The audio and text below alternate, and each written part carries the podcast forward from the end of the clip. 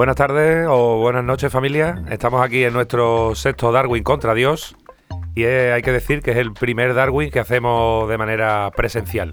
Uf, Correcto. Estamos aquí con la alineación de oro. Estamos como en el primer programa. ¿El tridente? Tenemos al tridente, chavales. Separación Tenemos de seguridad, ¿no? Separación. Ah, separación, separación. Pero bueno, tenemos aquí a un ladito mío tengo a Juan María Mora Uf, un saludo a todas. y por otro lado tengo otro a mi amigo Perico. Hola, ¿qué hace? Y nada, hoy tenemos un ¿Y tú programa. quién eres? Yo, Antonio Jiménez. para todos Bien. El nombre de Claro, tío, es que hay que presentarse a todo el mundo. Los presentadores no se presentan. con un nombre es con muy feo. la- ese empaque, ¿no? Es verdad. Pues nada, pues hoy tenemos un programa que vamos a hablar de pseudociencia y del método científico. Exacto. Muy bien, y hay que decir que es Perico el que se ha preparado este programa, que lo- se lo lleva preparando hace varios meses, diría yo, ¿no? Sí, bueno, siempre decís que me lo llevo preparando mucho tiempo. pero Digamos que monto un PDF y lo imprimo. Lo, que, lo ¿no? que también es verdad es que es el, el único científico, ¿no? Es como.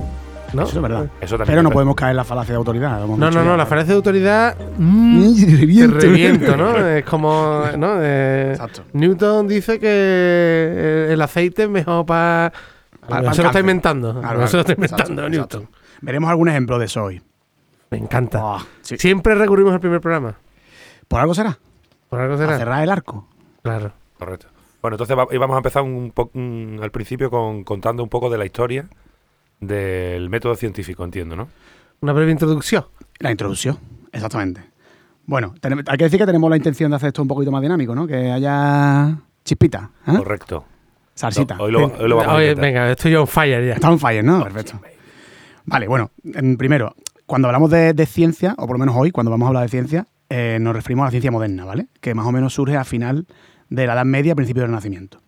Entonces, ¿qué pasó? Surgió una forma de entender el mundo, de abordar la realidad, por un lado en el estudio de las ciencias naturales, que se pasó de, de estudiar el ser de las cosas a, a interpretar las variaciones de los fenómenos. Esto es muy importante, ¿vale? Porque se renuncia a conocer las causas a cambio de medir los fenómenos. Entonces, digamos, Perdón, Sí. que te corte. Es que no entiendo muy bien el concepto de el ser de las cosas. Claro, digamos que tenía un, un principio un poquito... Filosófico quizás, ¿no? Sí, filosófico y teniendo en cuenta que mucha parte del conocimiento venía de parte de la iglesia. Controlaba, tenía básicamente el monopolio del conocimiento. No, de hecho, en, en- en la Edad Media, la gran vamos, por lo menos aquí en Occidente, cuando tú estudias filosofía, lo que se estudia es. Santo Tomás. Santo Tomás de no, Aquino. exactamente, San Agustín, toda esa gente. Hiponas. Exacto. Que tenían una influencia. Ellos reinterpretaron a Aristóteles de alguna manera y lo incorporaron a, a, las enseñanzas bíblicas, ¿vale?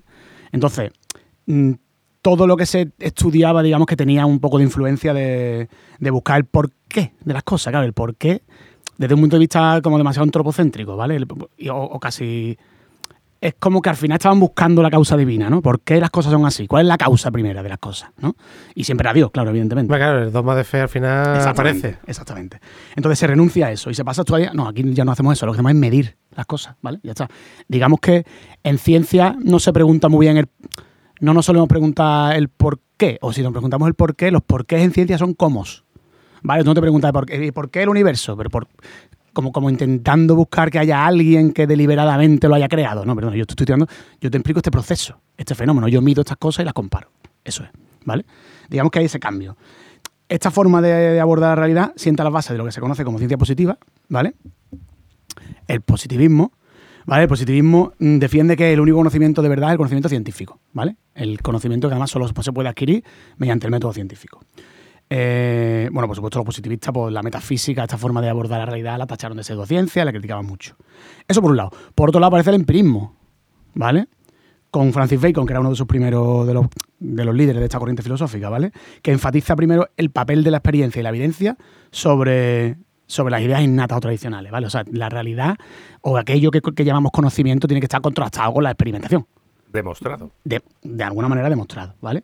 ¿Esto quiere decir que antes de todo esto no hubiera conocimiento? Pues no, claro, había conocimiento. La gente conocía cosas, tú, había progreso realmente, había Hombre, y- tecnología. Y, había, y grandes conocimientos, ¿no? De hecho. Exactamente, sí. Lo que pasa es que es verdad que esos, mm, digamos que esos conocimientos estaban siempre muy lastrados por los dogmas de la iglesia, estaban muy restringidos. Y siempre se basaban mucho también en el principio de autoridad. Pues esto es así porque lo dice el, el- el- el experto, porque lo ha heredado de un conocimiento ancestral, o porque lo dice la Biblia, o porque lo hice. Digamos que no estaba, que esto es muy importante, la intención de, con- de corroborar o de contrastar que esto que estamos conociendo, que conocemos, es real o no. No, no, esto es así y punto. ¿vale? Eso es muy importante, porque eso es lo que caracteriza al científico. Que el científico tiene la pretensión de poner a prueba eso. Por eso cambia tanto la ciencia. Porque estamos siempre poniendo a prueba lo que vamos conociendo. Eso no lo había antes, ¿vale? Eso, digamos que se basaba todo un poquito, operaba el, el principio de, de autoridad. Esto es así. Y es verdad que muchas veces las cosas funcionaban. O sea, los metales sabíamos, se conocía un poquito cómo se podían mezclar y quemar para producir otro tipo de metales. acero y- acero, y bueno, construían cosas, ¿no? O sea, que quiero decir que, que había conocimiento. Evidentemente, a partir de aquí se revolucionó. O sea, el progreso fue mucho más rápido, más exponencial, ¿vale? Eso por ahí. Entonces, digamos que los, em- estos pensadores, de los que vamos a hablar algunos de ellos, pero estos científicos, estos pensadores, estos filósofos, eh, se quitaron un poquito los grilletes de, ese pensamiento dogmático de la iglesia que venía de un poquito de la influencia aristotélica que incorporó San Agustín, Santo Tomás y todo eso, ¿vale? Se quitaron esos grilletes. Algunos de los más famosos, que los conoceréis, Copérnico, siglo XV, siglo XVI, ¿vale? Copérnico, Copérnico, que lo he visto ahí que lo tiene, ¿no? Que debe ser un cantante o algo. Claro, Claro. Eh, de Copérnicos. de los Eso Copérnicos. es un repertorio. O sea, los Copernicers, pues es un nombre, un, un grupo millennial, ¿no? Me gusta mucho los Copérnicos. los Copernicers. Pero no de copas, sino de Copérnicos, ¿no? Copérnicos. No, los, Coper, los Copermin, ¿no? Coppermine. Copermin. Yeah. All right. Vale, Un saludo a Víctor Félix. ¿Qué hace? Pretty Boys. Bueno, Copérnico introdució la teoría heliocéntrica, ¿vale? Ya no era la Tierra el centro del universo, sino el Sol, ¿vale? Esto le trajo un montón de problemas con la Iglesia y tal, pero digamos que ahí nace eh, la astronomía moderna. Esto es siglo XV, siglo XVI, ¿vale? Antes de él, muchísimos años antes, eh, Aristarco de Samos lo había propuesto también, pero digamos que Copérnico ya lo hace desde un punto de vista más racional, ¿no? Demostrando pruebas y tal. Galileo, que es siglo XVI, siglo XVII, ¿vale? Galileo inventó el telescopio. Galileo se le, se le tiene junto con Francis Bacon como los padres del método científico, ¿vale? Galileo hace mucho, bueno, Galileo describe la luna de Júpiter, tiene muchísimos descubrimientos, es muy conocido por la luna de Júpiter, ¿vale? Él seguía el modelo copernicano, del heliocéntrico, y tuvo mil movidas con la iglesia. Eso tienen una frase que no la dijo él, parece que no la dijo él, pero cuando iban a, digamos que se retractó de lo que dijo ante la iglesia, pero al final la coletilla que puso fue y sin embargo se mueve, ¿no? Como diciendo, no, que, se- que se mueven los- las cosas alrededor del Sol y no alrededor de la Tierra. Eh, eso por lo visto no lo digo, pero bueno, digamos que simboliza muy bien lo que él creía. Y se le considera el padre del método científico en parte porque él puso mucho hincapié, hizo mucho énfasis en medir muy bien, en- se- fue muy escrupuloso con que lo que él medía no tenía errores, no estaba sesgado, eh, no, había artefactos, ¿vale? Digamos que hasta él eso no se hacía tanto y él, él como que se quería asegurar de que lo que estaba midiendo no estaba influido por otra, puso muchos controles, ¿vale? Y digamos que eso como que se parece mucho a lo que hacemos hoy los científicos. Bueno, Darwin en el siglo XIX, como ya hemos hablado aquí, eh, escribe el origen de las especies en el que describe el proceso de selección natural, ¿vale? Eh, el proceso de evolución por selección natural. ¿Por qué es importante esto? Porque desde Copérnico, que es lo que mencionaba antes, que es en el siglo XV y XVI, hasta Darwin, que es en el siglo XIX, han pasado tres siglos. En tres siglos, digamos que hay un cambio muy importante, muy paradigmático desde el punto de vista de cómo se entendía antes el mundo y qué papel tenía el hombre y la Tierra en el universo, ¿vale? El hombre deja de estar en el centro del universo, porque la Tierra ya no es lo que está en el centro, sino que es el Sol, por lo menos de nuestro sistema solar. Eh, o sea que ni siquiera la Tierra es el centro del sistema solar. Eh, por tanto, el modelo geocéntrico se va al carajo y el creacionismo se suplanta también por eh, el modelo de la teoría de la evolución por selección natural de Darwin, ¿vale? O sea, ni Dios nos hizo a su imagen y semejanza en siete días, bla, bla, bla, bla, bla, bla, pues nosotros somos frutos del azar, de la evolución de las especies, que tiene un componente aleatorio muy importante, ni la Tierra es el centro de, de- de- está en el centro del universo, ¿vale? Entonces esto fue un cambio gordo, esto pasó en tres siglos. Y digamos que así acabó la ciencia ya y los pensadores de quitarse los putos grilletes del dogma eclesiástico, ¿vale? Entonces lo que surge en toda esta época al final no deja de ser una forma de cuestionarse las cosas, ¿vale? Em, hay un divulgador muy bueno que me gusta mucho, que es Javier Armentia, que es el astrofísico y divulgador científico, ¿vale? Que habla de que este cuestionamiento lo que pretende es establecer un sistema ordenado de conocimiento. Y vamos un poco a entrar en, definir un poco la ciencia, ¿vale? Em, es un sistema ordenado de conocimiento objetivo, compartible, sometido al análisis de la observación, de la experimentación y de la elaboración de teorías. Y cuidado aquí, ¿vale? Porque la teoría, en el lenguaje, digamos, del día a día, mm, las teorías, una teoría es, pues yo creo que los caminantes blancos eran buenos, en verdad, ¿no? Eh, Es como una cosa mudando por casa, ¿no? eh, más o menos no deja de ser una especulación. En ciencia una teoría es una cosa muy gorda. ¿Vale? Eh, una- de hecho, no hay nada más que una teoría. Una teoría es, es un cuerpo de conocimiento respaldado por la evidencia, una cosa muy importante. Nos sonará la teoría de cuerda, la teoría del Big Bang, la teoría de la evolución, la teoría de la relatividad, la teoría de las placas tectónicas. Sí, son- desde, desde Newton no, no, no es ley, ¿no? Realmente, ¿no? Algo así. bueno, Newton no describió una teoría de la gravitación como Pero si... que en ciencia no se, no desde, desde Newton, digamos, la comunidad científica no usa la palabra ley, Sí, ¿no? sí, sí, sí, sí. De hecho, las leyes de Newton siguen vigentes. No, no es que la, la ley de Newton no esté vigente. Con matices, por cierto, porque Einstein Sí, lo Sí, pero me, refiero que ya eh, digamos que la terminología para definir Sí, sí, no, se sigue ya- usando la la, la palabra ley. Se sigue usando, se sigue usando. Por- pero, que no es la ley de la gravedad, no es la ley de la relatividad. no, pero porque son conceptos distintos y ahora vamos a definirlos, ¿vale? Venga, pues hazlo, tío, Eso, que eh. me tienes aquí una- ¡Guau! Que por cierto, que he dicho que las leyes de Newton siguen vigentes y me van a matar. Las leyes de Newton siguen vigentes para algunos casos, ¿vale? en la Tierra. En la- para algunas cosas. Cuando hay un elemento supermasivo, no, ¿vale? Vale. Pero bueno, no, como no vamos a hablar de eso, vamos a definir qué son hipótesis, leyes y teorías, ¿no? Así rápidamente, Venga. porque esto es verdad que, mira, no, hay gente que tiene la percepción de que una teoría es una cosa que está más o menos en el aire y cuando se comprueba ya es una ley. No, para nada, ¿vale? Bueno, hipótesis es una ley de partida, eso todos más o menos lo sabemos, ¿no? De donde tú partes, un cuestionamiento que te hace una vez estudiar un poco la realidad o el, o el conocimiento que se tiene, tú te haces una pregunta, tienes una idea y la compruebas, la refutas o la, o la verificas. Eso es la Eso, hipótesis. eso es una hipótesis, ¿vale? Exacto. Eh, teorías. Cuando se usa el método científico, se generan una serie de reglas o leyes, ¿vale? Estamos haciendo aquí eh, Cerfish mientras hablamos. Moderneo, moderneo. Bueno, leyes, ¿vale? ¿Qué son las leyes? Las leyes son reglas, ¿vale? Normalmente que se describen mediante relaciones matemáticas. Son relaciones constantes entre dos o más variables, factores o magnitudes, ¿vale? Entonces, una cosa que tienen las leyes y que se diferencia de las teorías, las leyes no explican cómo sucede un fenómeno, no dicen por qué ocurre, no dicen qué lo genera, no dicen cuándo se aplica, ¿vale? La ley lo que habla es de relaciones matemáticas o lógicas entre magnitudes, la ley de Newton, ¿no? Eh, lo que hemos dicho antes, no, no me la sé, pero es cómo, se- eh, cuál es la fuerza de la gravedad, cómo atrae un cuerpo a otro en función de su masa y de la distancia que lo separa. Eso es, ¿vale? Es una ley. Si agrupamos una serie de leyes en un marco integrado, un conjunto completo y coherente, tenemos una teoría científica, ¿vale? Una teoría es un conjunto de hipótesis, observaciones, datos, experimentación, leyes que forman un marco teórico coherente y completo, ¿vale? Que explica un fenómeno natural. Es una cosa que abarca mucho más, ¿vale? Entonces, las teorías no son inmutables, evidentemente, las teorías cambian, ¿vale? Y mejoran, incluso se refutan. Hay una cosa muy importante. Las teorías están basadas en la evidencia, pero las, las teorías no están probadas. Se, se ponen a prueba a diario, ¿vale? De hecho, hace poco, eh, hace unos años, LIGO, que es un, bueno, una... cons- Sí. el li- mm, no sé si un consorcio se le llama LIGO a- al conjunto de los laboratorios que lo han demostrado o es un... Pero demostró, digamos que pudo captar dos agujeros negros eh, Sí, hace muy poco. colapsando y ¿La eso palmera? generó... ¿Eh? Colapsando la palmera. colapsando la palmera. y eso generó una onda eh, gravitacional, ¿vale? Eso era una pre- eso lo predijo Einstein a principios del siglo XX, pero nunca se había medido. Bueno, pues eso, digamos que confirmó una de las cosas que predecía la teoría de Einstein. Digamos que seguimos poniendo a prueba la teoría de Einstein. Cuando se empezaron a mandar los satélites alrededor de la Tierra, se les tuvo que poner un corrector del tiempo, porque como iban a una velocidad, te- tenía que corregirlo primero por la velocidad a la que iba y por lo separado que estaba de la Tierra, eso hacía que el tiempo eh, pasara de forma distinta por las dos leyes de Newton, por la, mm, la ley especial, de la, por la ley de la. Joder, por la teoría de la relatividad especial y por la general, ¿vale?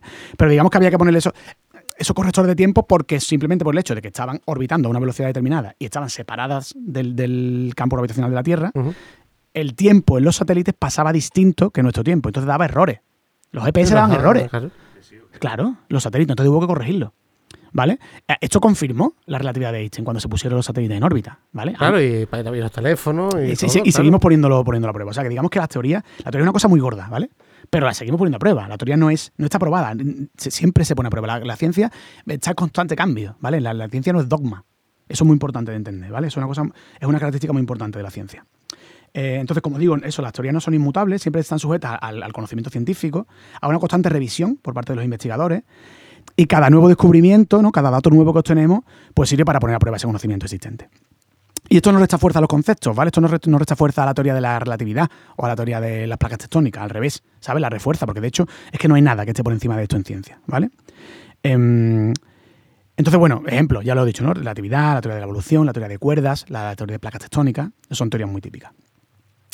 Modelos del método científico, ¿vale? Primero, bueno, no sé si os suena, el modelo hipotético deductivo, el modelo a priori Sí, deductivo, sí. el modelo inductivo deductivo. No me voy a poner a definirlo, pero bueno, por ejemplo, el hipotético deductivo, ¿no? Observas el fenómeno, creas una hipótesis, eh, deduces las proposiciones más elementales de la hipótesis y la verificas o la, o la refutas, lo típico. En realidad, los científicos, cuando estamos haciendo ciencia, no estamos pensando en qué modelo estamos siguiendo, ni si estamos siguiendo ese modelo, ¿vale? Em, no piensas en esas etapas, ¿vale? De hecho, pocos científicos te van a saber definir siquiera qué es la ciencia, ¿vale? Eh, y es que la ciencia no puede restringirse a ninguno de estos métodos. ¿Qué es la ciencia? Eh, me dices mientras clavas en mi pupila, tu pupila. No. Where, where is, where is science? La ciencia eres tú. Science. A ver, la ciencia... Le dijo el científico al. Es difícil definir la ciencia realmente, ¿vale? De hecho, pocos científicos te la van a saber definir y tampoco te- tenemos por qué restringirla a ninguna de estas de estos métodos. Pero lo que seguro que es, bueno, es una actividad social, ¿vale? Porque la hacemos mucha gente, cuya finalidad es la adquisición de conocimiento. Pero lo que diferencia a la ciencia de otras actividades, sobre todo, es la actitud ante esta adquisición de conocimiento, ¿vale? La ciencia moderna es un sistema ordenado de conocimiento racional, sistemático, exacto, verificable, ¿vale? Hay muchos adjetivos que se pueden usar. Idealmente, algunas de estas características son deseables que las tenga, pero algo no deja de ser ciencia porque algunas de estas características fallen, ¿vale? Y esto, por ejemplo, se ve muy bien con, con Karl Popper, que era un filósofo de la ciencia del siglo XX, que él quería restringir la ciencia. Para él la ciencia era aquello que era falsable, ¿vale? Si tú algo lo podías falsar era ciencia, y si no era falsable no era ciencia. Hoy en día nadie, ningún filósofo de la ciencia, ningún científico te diría que eso es así, ¿vale?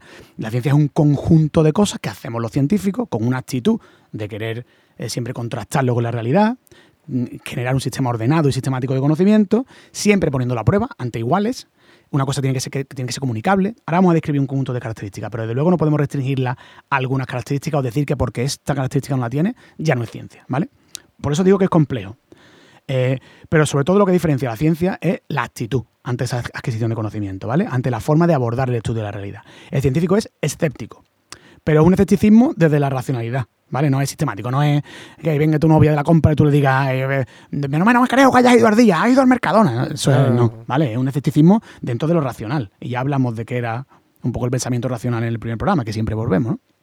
Es que, lo, Es es que que el origen, es lo que, nos origen, diferencia, ¿vale? es lo que nos diferencia de los grillos. Entonces, no se trata de no creerte las cosas, ¿vale? Simplemente de pedir pruebas, sin más, ¿vale? Y aquí hay una clara distinción con la pseudociencia, ¿vale? Porque como veremos, lo vamos a ver más adelante realmente, que las pseudociencias, digamos, que no se someten a este escrutinio constante, como si hace la ciencia.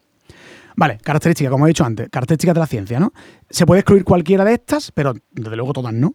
Y idealmente muchas no. Lo ideal es que tenga todas estas características, ¿vale? Tiene que ser racional, evidentemente.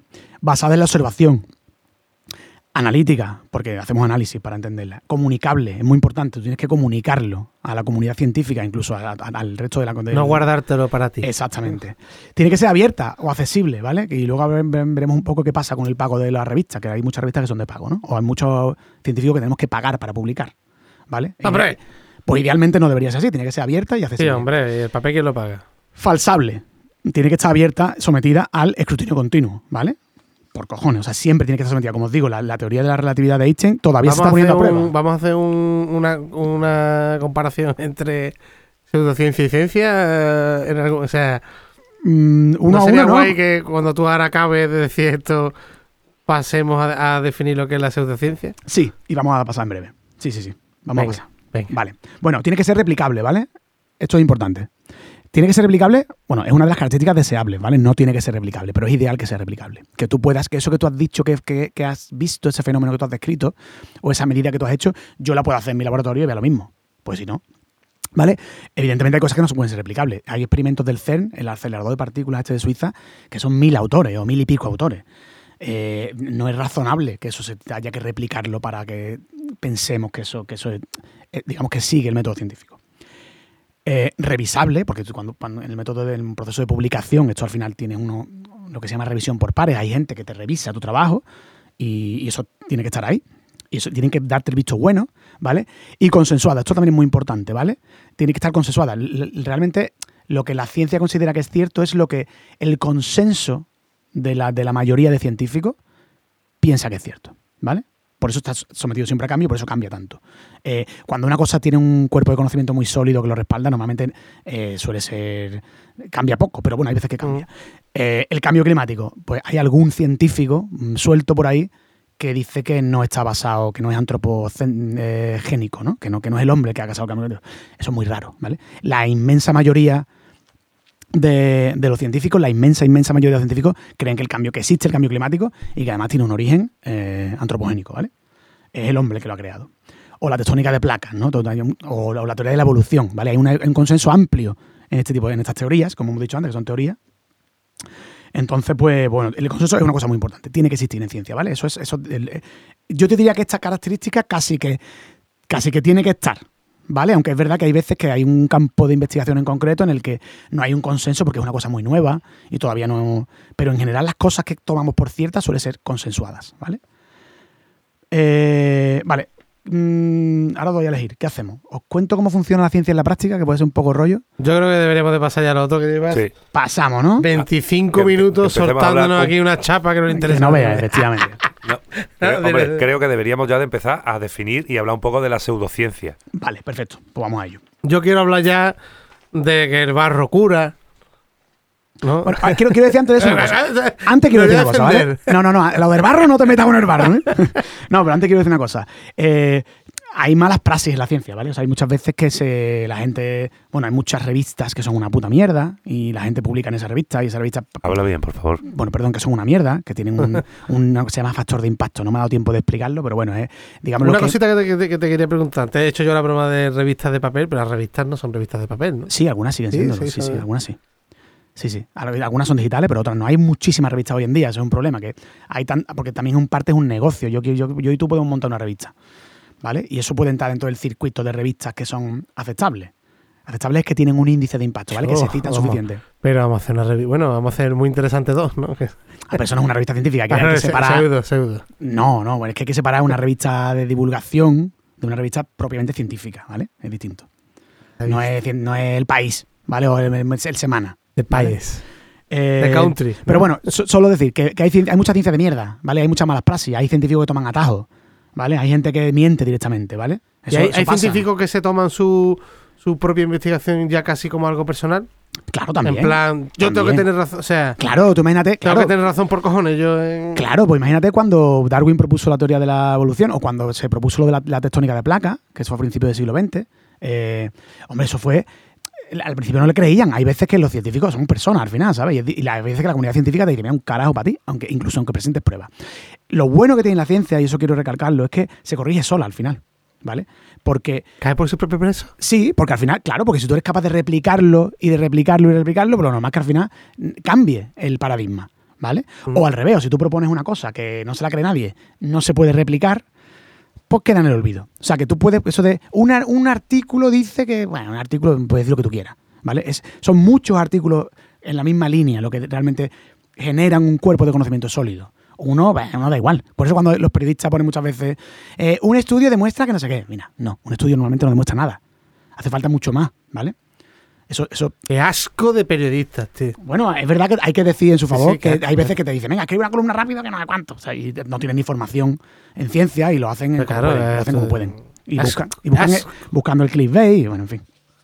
Sí. Vale, pero eso es importante, ¿vale? Que hay mucha ciencia de mierda. Eso no significa que yo me tenga que, tenga que acudir por cojones a la pseudociencia. O que la, o la ciencia también falla, porque somos humanos, ¿vale? Pero es, creo que es la mejor forma que tenemos de conocer la realidad o de avanzar en el, en el conocimiento, ¿vale? Muy bien, Perico. Vale, seguimos. Es que iba a poner muchos Vamos. ejemplos de ciencia de mierda, pero no voy a ponerlo, ¿vale? Lo que quiero decir es que si ciencia de mierda es una mierda, o es tan mala que nadie se interesa y nadie lo hace y no se replica, cae en el olvido, o es tan. o, o de- o o intenta probar un cambio de paradigma tan gordo Pero que todo el mundo lo, lo intenta replicar y no lo consigue. Tú dices como ¿sabes? ciencia de mierda, pero te refieres a, a científicos de mierda, más bien, ¿no? Sí, o que hacen Porque la trampa. ciencia no hace nada, ¿no? Sí, ¿no? O sea, Bueno, claro, claro. Como ser inanimado, bueno, como. Diga- digamos que hay como- publicaciones de mierda. Hay Ahí. publicaciones de mierda que tienen intereses porque te paga de determinada empresa o porque te quieres publicar rápido porque hay mucha presión para publicar porque si no no consigues fondos o porque te has equivocado o normalmente no suele pasar, ¿no? O porque o porque eres un mal científico, ¿vale? ¿Qué pasa? Que eh, lo importante es eso, que la ciencia se corrige sola, que tú si lo que publicas es, de es tan grandilocuente que va a cambiar el paradigma de algo y yo no soy capaz de replicarlo, ni este, ni el otro, ni el otro, entonces qué mentira. y cae en el olvido. Si es tan mierda lo que has dicho tú, aunque sea mentira, que es que cae en el olvido, pues que nadie le va a interesar. Entonces, una, por una cosa o por la otra, la ciencia se corrige por, precisamente por el método. Porque to- todos lo va- eso está sujeto al escrutinio de todos. O sea que lo vamos a intentar, ¿sabes? Venga, va. ¿Qué es la pseudociencia? Y otra vez me dices fijando tu pupila. vale, las pseudociencias son prácticas que se venden como curativas, ¿vale? Como científicas, se disfrazan de científicas, pero que no han mostrado su eficacia más allá del placebo, cuando se les aplica el método científico, ¿vale? Hay una sociedad que se llama la Asociación para la Defensa del Enfermo contra Terapia Pseudocientífica, que es una de las sociedades más activas contra la pseudociencia en España, ¿vale? Que la, lo voy a, la menciono porque creo que vamos a poner un poquito serio, ¿vale? Hay por quién la, la fundó y por qué la fundó. Cuidado ahí. Y ahora seguimos con el cachondeo. ¿vale? Venga, vale. Bueno, Julián Rodríguez fundó esta asociación, ¿vale? Por lo que- por lo que se- vamos a... Don Julián Rodríguez por lo que le pasó a su hijo, ¿vale? A Mario Rodríguez, que falleció por una leucemia cuando tenía 21 años, y Mario abandonó la quimio, cuando tenía un buen pronóstico, por lo visto, por consejo de un supuesto médico naturista que le aplicó algo llamado medicina ortomolecular, ¿vale? Que está basada en nutrición y su puta madre, ¿vale? Bueno, este chico acabó muriendo. Y Julián Rodríguez, cuando acudió a la ley eh, para pedir, bueno, para pedir explicaciones a este hombre Responsabilidad. responsabilidades por lo que había hecho. La ley le vino a decir, bueno, los, los jueces le vinieron a decir como que, bueno, que usted que eh, su hijo, además el hijo estudiaba física, ¿vale? Como que si, si que, él es mayorcito para saber lo que se mete, ¿sabes? O sea, encima que tampoco es que se proteja a la víctima en este sentido. Entonces fundó esta asociación, ¿vale? Eh, quitamos ya lo serio y empezamos con lo... Sí, que, que incluso se, se protegía un poco a, o sea, es como ¿Se protege el timado, al timado, ¿no? Al timado, o sea, el timado es por no, por no haberle abierto la puerta Exacto. de, Exacto. a del círculo de lectores, cojones. O sea, un tío que se hacía no, te llamar... había- no te habías comprado las 95 eh, enciclopedias de los perros. Exacto.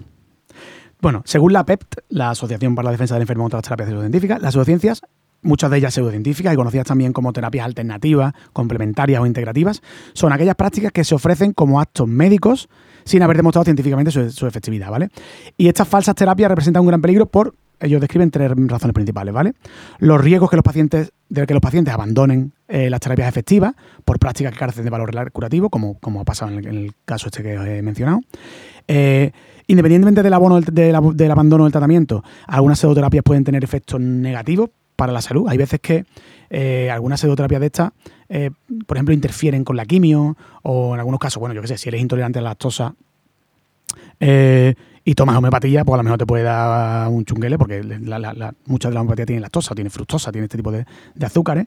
Eh, y tercera cosa, suelen producir eh, daños económicos o morales en los pacientes, ¿vale? O sea, son muy negativas realmente. Y luego está la parte intelectual, yo creo también, ¿no? O sea, eh, si asumimos esta mierda, asumimos cualquier mierda, ¿no? O sea, porque, porque nos tenemos que creer semejante bazofia, ¿no? Y ahora os voy a describir algunas de las características que tienen, que son muy...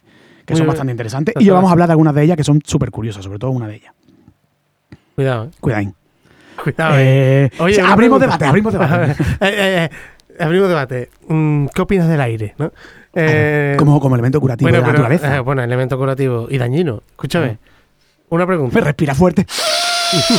Eso tampoco. ¿eh? Una pregunta.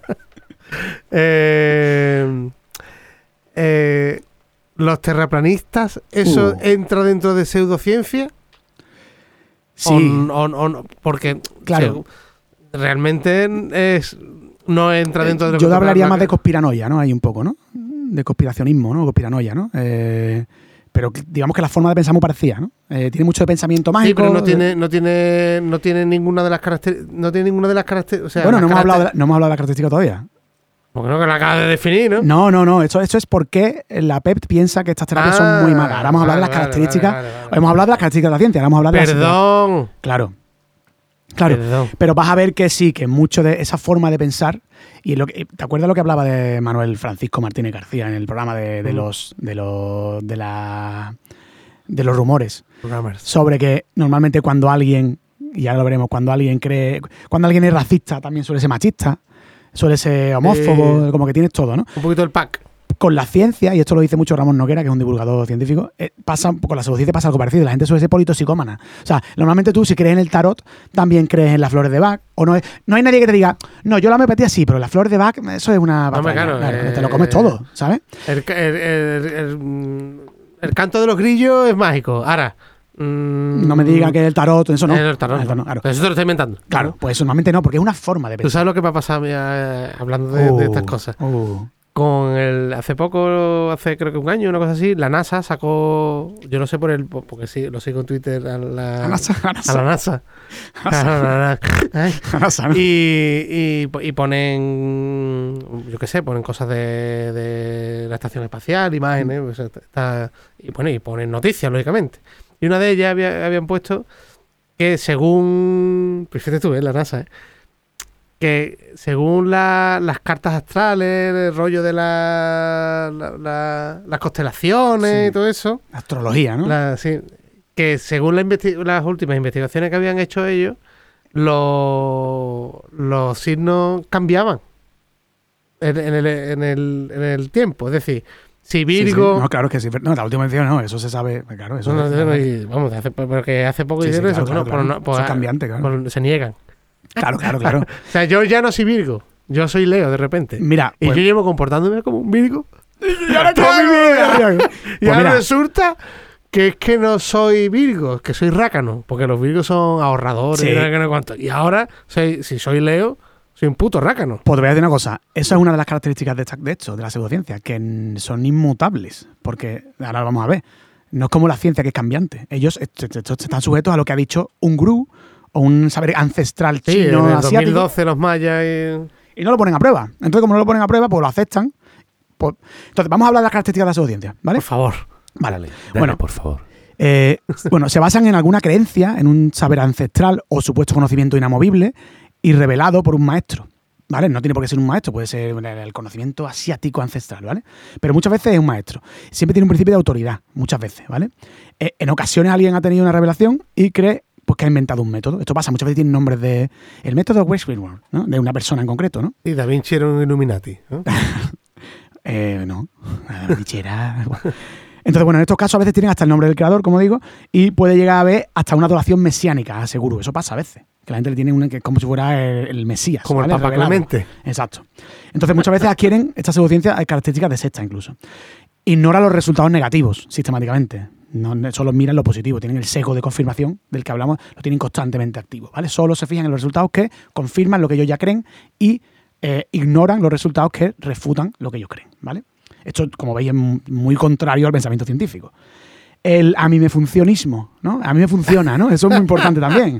Porque se basa en casos particulares y ignora los sesgos cognitivos que tenemos, ¿vale? A mí me esto a mí es que me ha funcionado. Bueno, ¿tú, tú sabes lo que te hubiera pasado si no te hubieras tomado.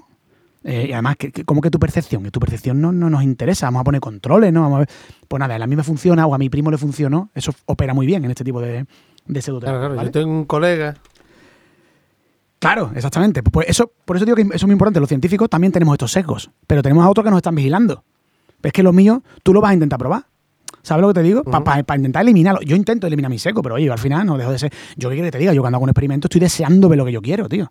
Claro, ¿no? Eso, es- eso es un seco que yo tengo. ¿Qué pasa? Que para eso está el resto de la comunidad científica que me va a decir por aquí, por acá o por acá. O Oye, esto se ha no. equivocado usted. Exactamente. Bueno, se ha equivocado usted. No es lo que usted esperaba. Claro, exacto. Eso, No es eso- que sea- eso claro. es. ¿Vale? Entonces, esto no lo tiene la pseudociencia, ¿vale? El amifuncionismo es muy. Luego, se disfrazan de ciencia usando terminología técnica, ¿no? Esto lo habéis visto. eh, Además, bueno, us- usando la, ese pala- esa palabrería que tienen, ¿no? Sí. psiconeuroemoción o bio- eh, programación neurolingüística. Biote- biotermodinámica de genética. de- de termodinámica genética eh, emocional, ¿no? Claro, claro, claro. Le ponen muchas. Claro, son palabras que al final pues, tú dices, bueno, esto sirve para algo, pues no, pero debe ser caro porque tiene muchas palabritas, ¿no? Y claro, tú la- lo pones ahí, si lo pones al peso, pues te salen no sé cuántas sílabas. Dices, hostia, Termodifusión, termodifusión articular. pues, exacto, ¿no? ¿no? O, cuanti- o la de no sé qué cuántica, ¿no? Que ahora lo Eh. dicen también mucho, bueno, en fin.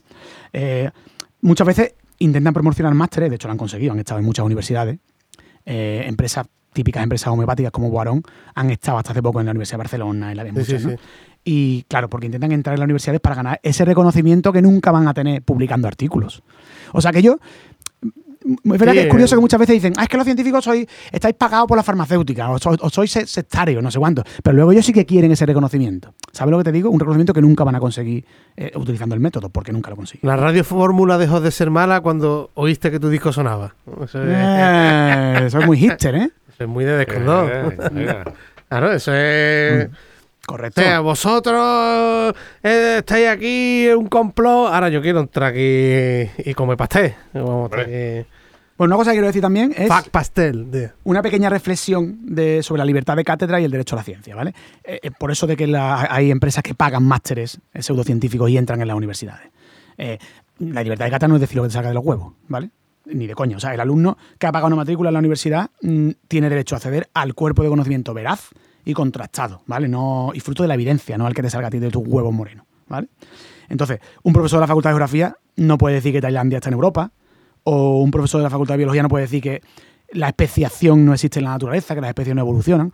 Eso no se puede, eso no es la libertad de cátedra, ¿vale? Eso es lo primero. Y luego, una cosa que esto enlaza un poco con el derecho a la ciencia, ¿vale? Hay una cosa que la gente no sabe, pero el derecho a la ciencia está recogido en la Declaración Universal de Derechos Humanos, ¿vale?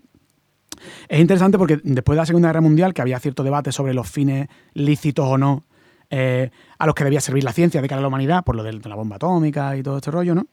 Eh, de hecho, ¿sabéis que la UNESCO iba a llamarse UNECO? O sea, no iba a tener la S de Science, ¿vale? Porque había mucho, mucho realmente había mucho, mucha discusión a ese respecto, ¿no? Al final se, se Yo se creo que la metieron por, por, por fonética, ¿eh? Porque quedaba mejor, porque UNECO Hombre, es como... Es que. Claro. UNECO, va- un, UNECO a- va un, un nombre vasco, ¿no? A, a- Eh, al, a- al UNECO va. claro, exacto. El- eh, la Un UNESCO. UNECO es los que no tienen huevo, ¿no? la UNECO, ¿no?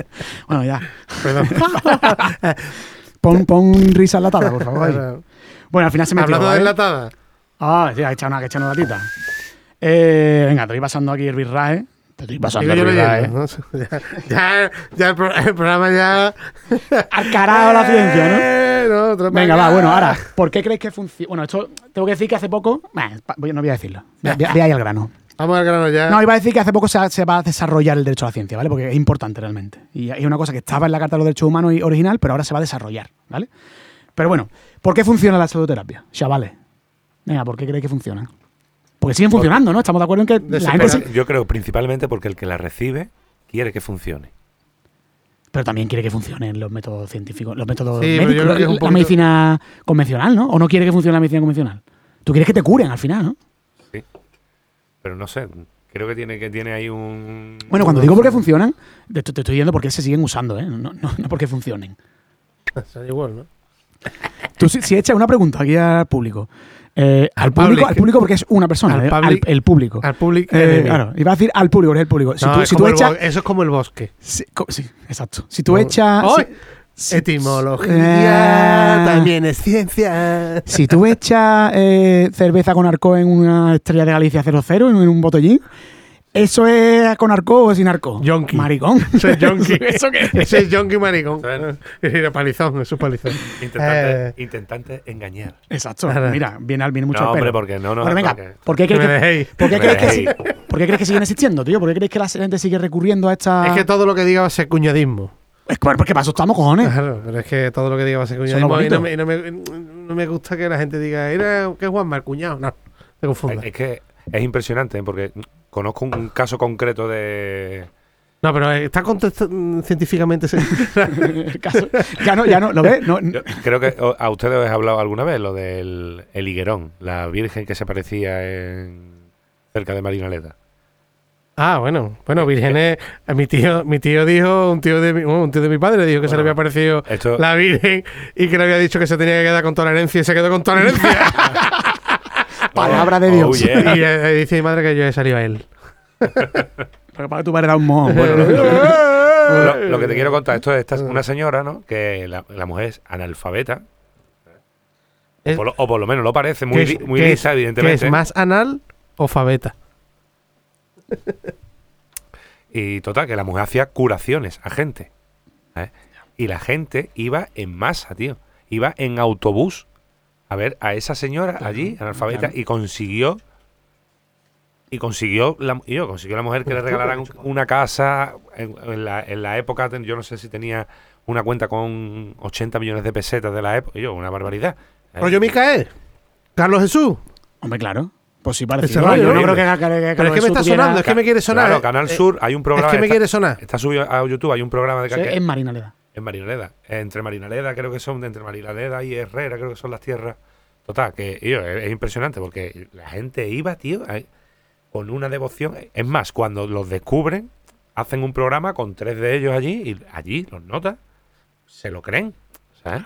Es que yo creo que, firmemente. yo ¿sabes? creo que es lo que él, él ha leído antes. Bueno, ha leído, no, ha dicho, ha dicho. ha leído, no, no, ha dicho, ha dicho. El, Lo he leído. el- lo del mesianismo, ¿no? De, Adoración mesiánica. Sí, El- sí, eso tiene. Pero bueno, vamos- volvemos a, a por qué Cierto crees que funciona tanto. No lo sé, ¿sabes? Es porque Cuando hablamos de función es importante, ¿eh? No es que funcionen. No, es que la gente la no, que, usando. le- no, que le funciona el negocio. Eso, eso sí, perfecto. sí, sí, sí. Eso es, que le como, funciona el funcione, negocio. Que, que siguen, que se siguen usando y, y, y hay nuevas que, se- y, que sí que funcionan, vamos. Que, Sí, sí. Que la gente se El lo negocio cree. va. Que sí. te ves. Que la gente se lo cree. que- Vale. Que, es, imp- es impresionante. No lo sé, ¿sabes? Bueno, una de las cosas, por lo que tú dices, en parte es una falta de formación, ¿no? O de formación científica, si quieres. Aunque no necesariamente, ¿eh? Hay gente con mucha cultura que en estas cosas, ¿vale? Eh, es importante porque ahí eso hace que la anécdota pueda valer como prueba. A mí me ha funcionado, ¿no? A mí me funciona, es que ahora funciona a mi prima, o la funciona a mi cuñado. Oye, pues si la funciona a este, pues, ¿vale? Eso es no conocer el método científico, ¿vale? Pero que hay mucha gente que cae en estas cosas, ¿vale? Y, y gente, vamos, médicos, ¿vale? Por O sea, ejemplo, la acupuntura. ¿No se dice así? O Hombre, lo- si, o lo dices, si lo a- dices bien, sí. Acupuntura. Sí, cambia la acu por sí. Acupuntura, ¿no? ¿Cómo es? Acupuntura. Acupuntura. Eso es un. Es una pseudociencia, sí. Total. Sí, es una pseudociencia. Sí, sí, no, tiene, no, no ha probado su eficacia más allá del placebo nunca. Nunca. No. Lo que pasa es, claro, te meten en un sitio con una musiquita asiática, con unos olores a incienso. Te pinchan poco. Bueno, de hecho, una cosa que voy a, la voy a- Es que vamos a hablar de la acupuntura un poquito, ¿vale? Muy poco, pero vamos a hablar, ¿vale? Hasta una- la movida que te ponen eh, aquí en la oreja Sí, para que- adelgazar, no sé qué, que está, está relacionado, ¿no? Sí, pues mira, Con la la, la acupuntura. acupuntura concretamente, cuando se ha puesto a prueba con el método científico, se ha hecho, por ejemplo, se ha- se- se ha- me lo invento, ¿vale? Pero es un, es un experimento muy parecido. Por ejemplo, diríamos que Juanma y yo somos el grupo Grupo control y el otro grupo, el que vamos a esperar a ver si funciona o no la acupuntura, ¿no? A mí me ponen pinchitos al azar, donde sea, sin eh, cualquier, no un maestro acupuntor, sino de mi prima, ¿vale? Y a ti, Juega los dardos contigo. y a ti te ponen el, el maestro, el, maese, el maese maese agujista. más ese agujista te hace todo lo mejor para curarte tu dolor, ¿vale? Tú no sabes quién te está tocando, ¿vale? Hay un doble ciego ahí. Ni él sabe que tú eres. Bueno, en fin. Se hace doble ciego, se hace con no sé cuántos pacientes. No hay diferencia entre los que le han puesto eso al azar y los que se le han puesto con las técnicas de la de acupuntura. Exacto. Ancestrales. No hay diferencia, ¿vale? Da igual. Y por cierto, funciona. Funciona mejor que el funciona como el placebo, o sea, te sientes mejor, ¿por qué? Pues porque te ponen una musiquita, te tumban en una camilla, te crees lo que está pasando algo y el efecto placebo es importante, el efecto placebo es lo que existe. yo hablaba antes. Lo que yo El efecto placebo existe. O sea, claro, no te va a curar un cáncer, ni la, ni una diabetes, pero el efecto placebo te, te- que te hace sentirte un poco mejor. Eso existe, eso es un efecto que tenemos y que se estudia y que es, un- es una especie de misterio también.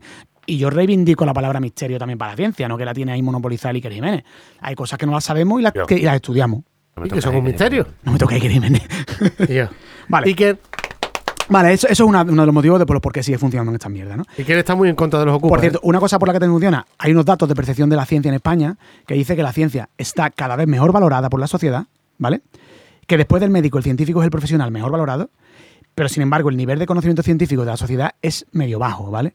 Entonces, José Manuel López Nicolás, que es otro divulgador científico, habla de que esta es la combinación perfecta para meternos la doblada. O sea, porque la gente lo tiene como algo muy respetable, pero no tiene ni puta idea. Con lo cual, yo te pongo una. ¿Cuántos anuncios vemos con alguien con una batita? Y, uno, y, uno- no- y unos matraces de colores. Sí, no, ¿Por eso- qué? Porque eso da como una. Eso se usa, eso se usa en, publicidad. Se- en, en publicidad se usa, es cierto, es viene un poco con el tema de la falacia de autoridad y es eh, Sí, sí, tiene un Que poco que ver con eso, claro. que, que Matías Prat te anuncie un seguro de coche Exacto.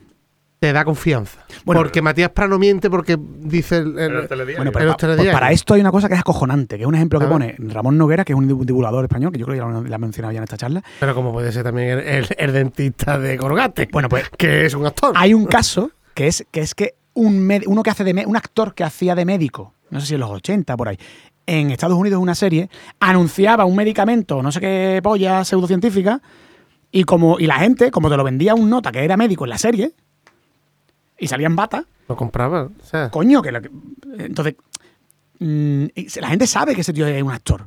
Pero de ello, que la, nosotros no estamos, la cabeza no juega muy malas pasadas, ¿sabes? Que tú veas no, un tío que que tú has visto que es médico porque lo ve todos los viernes por la noche y es médico. Emilio Aragón, ¿no? Emilio Aragón, tío, ¿sabes? Y te lo está dando Emilio Aragón, que es médico de familia y que, y que cuida, tú lo has visto como Vamos, cura chacho. gente. Le, daba, le daba caña a la cuñada. Y yo, y el no- que, la, que la mente, que nosotros, que no somos A la cuñada, Lidia Bosch. Lidia Bosch. Lidia. Darle. Pero que no somos seres, que, que- que la- que el- nuestra parte racional No no, es no no la que nos sale, no es la que nos sale por defecto, ¿vale? Hombre, claro. Vale. Otra. A ver, una razón que yo creo que es bastante intuitiva. Cuando tiene un problema de salud, te quiere agarrar la vida, ¿no? ¿Vale? Hombre, claro, la desesperación, la ¿no? gente que está desesperada y que no tiene más nada, que ya la han, la han desahuciado ya y, y ¿qué hace? Pues agarra cualquier cosa. Por cierto, hay veces que no hace falta que esté así. El ejemplo que he puesto antes, el chico este creo que tenía un buen pronóstico. De hecho, la gente que habla con oncólogos les dice que todos los años se le muere una o dos personas por dejar el tratamiento, por ser muy agresivo. Evidentemente, que te vas a cargar un cáncer, tiene que ser agresivo. Eh, y tenía un buen pronóstico. O sea, que hay gente incluso que es que con buen pronóstico deja la quimio por cualquiera, por, porque un curandero le dice que es que tiene una terapia natural que le va, ¿sabes? Eso sea, que no es- siempre- Es duro porque las quimios, ¿no? Que son, Son duras. Que son duras, que te sientes fatal. Sí, correcto. y, y llevas a lo mejor tres semanas así y viene uno, te riega la oreja, te habla que tú, tú mismo no tienes mucha Sí, que va- formación científica, te vende la moto una persona en bata blanca, como estás hablando. Sí.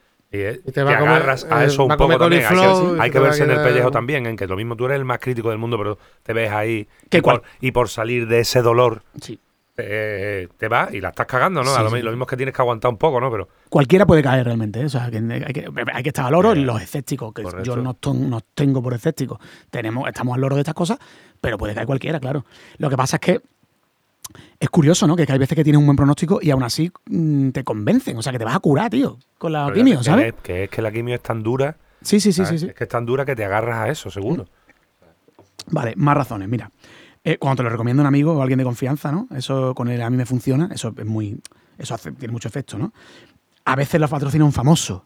Y cuidado con los famosos que son la puerta por la que entran estas mierdas muchas veces. Y esto viene a colación de un audio que vamos a escuchar ahora mismo, que es, el, un audio en el que sale una amiga nuestra que la queremos mucho todos, que es la... la- bueno, iba, iba, estaba a punto de soltar una cosa machista. e Iba a decir que es la mujer de Carlos Herrera, tío. Pero iba a decir que es la mujer de Carlos Herrera, tío. Es machistada al canto, ¿sabes? Eso. Pues no, ella es una periodista que es Marilo Montero y es una persona por sí misma. Realmente, o sea, machistada, ¿eh? eh, eh, aparte de la machistada, yo voy a, decir una, voy a decir una barbaridad o no. O sea, ella puede ser una excelente periodista o un pedazo de mojón por sí misma. No necesita, Sí, no necesita ser No necesita un facha. con bigote un bigote. al lado. ¿No? Eh, Para decir qué buena periodista es, es porque es la mujer de Carlos Herrera. O al revés, qué estúpida es. Es que es la mujer de Carlos Herrera. Claro, no, sí, la verdad. ella es per se Lo que sea. lo, lo que quiera, lo que pueda le dé. Bueno, vamos a, vamos, a re- vamos a reflexionar acerca de eso después de este audio. Venga. Tenemos aquí un limón, lo tiene en casa, en la nevera o igual lo tiene en el frutero encima de la mesa. Bueno, coja el limón o la naranja. Ahora acérquese la nariz. La puede oler incluso. Si la aprieta un poquito, sale ese aroma se puede llenar toda la casa de aroma a limón, a cítrico. Bueno, pues el aroma de limón puede prevenir el cáncer. Y luego les traeré esto también huele a limón, que son esencias. Veremos si también puede prevenir el cáncer oler eh, eh, un, un producto líquido de limón, ¿no? ¿Cómo se llama esto? Un aceite esencial, ¿no? Un aceite esencial de limón, si es el mismo efecto anticancerígeno que la pieza de fruta. Claro, ya una fanta de limón ya, O sea, y yo, es que la polla porque dice, veremos a ver si eh, el, el- lo, de, lo, que, lo que compra... Lo de los mosquitos. no, lo que pones tú en tu casa para que haga cada media hora.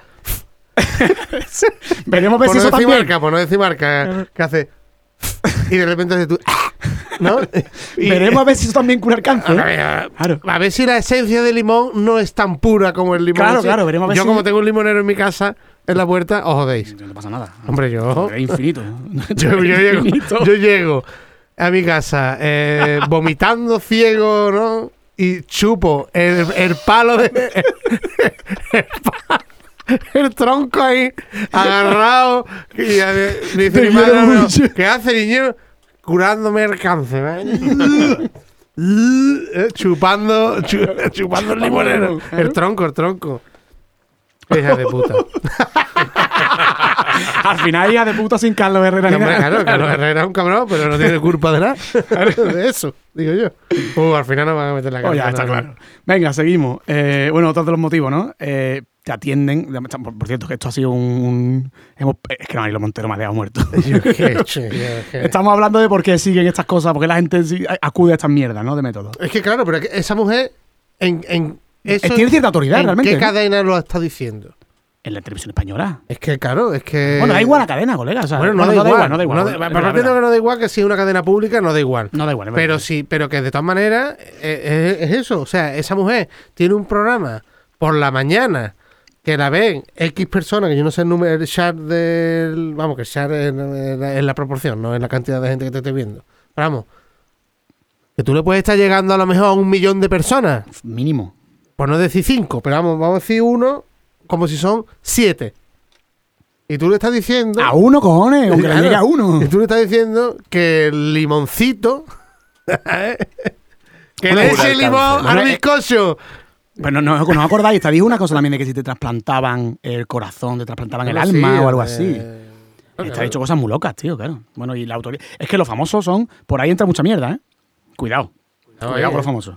Belén Esteban, amigo mío. All right. Bueno, pero Belén, bueno, pero- Ah, La coca, no, la coca de Belén Esteban está buena. O sea, ahí, no, me- ahí no te engañas. ¿eh? Que bueno, que eh, hemos hablado antes de la NASA y la NASA de Belén Esteban saca cosas por ahí también, ¿no? All right. La NASA de la Esteban. NASA de Esteban no habla nadie, ¿no?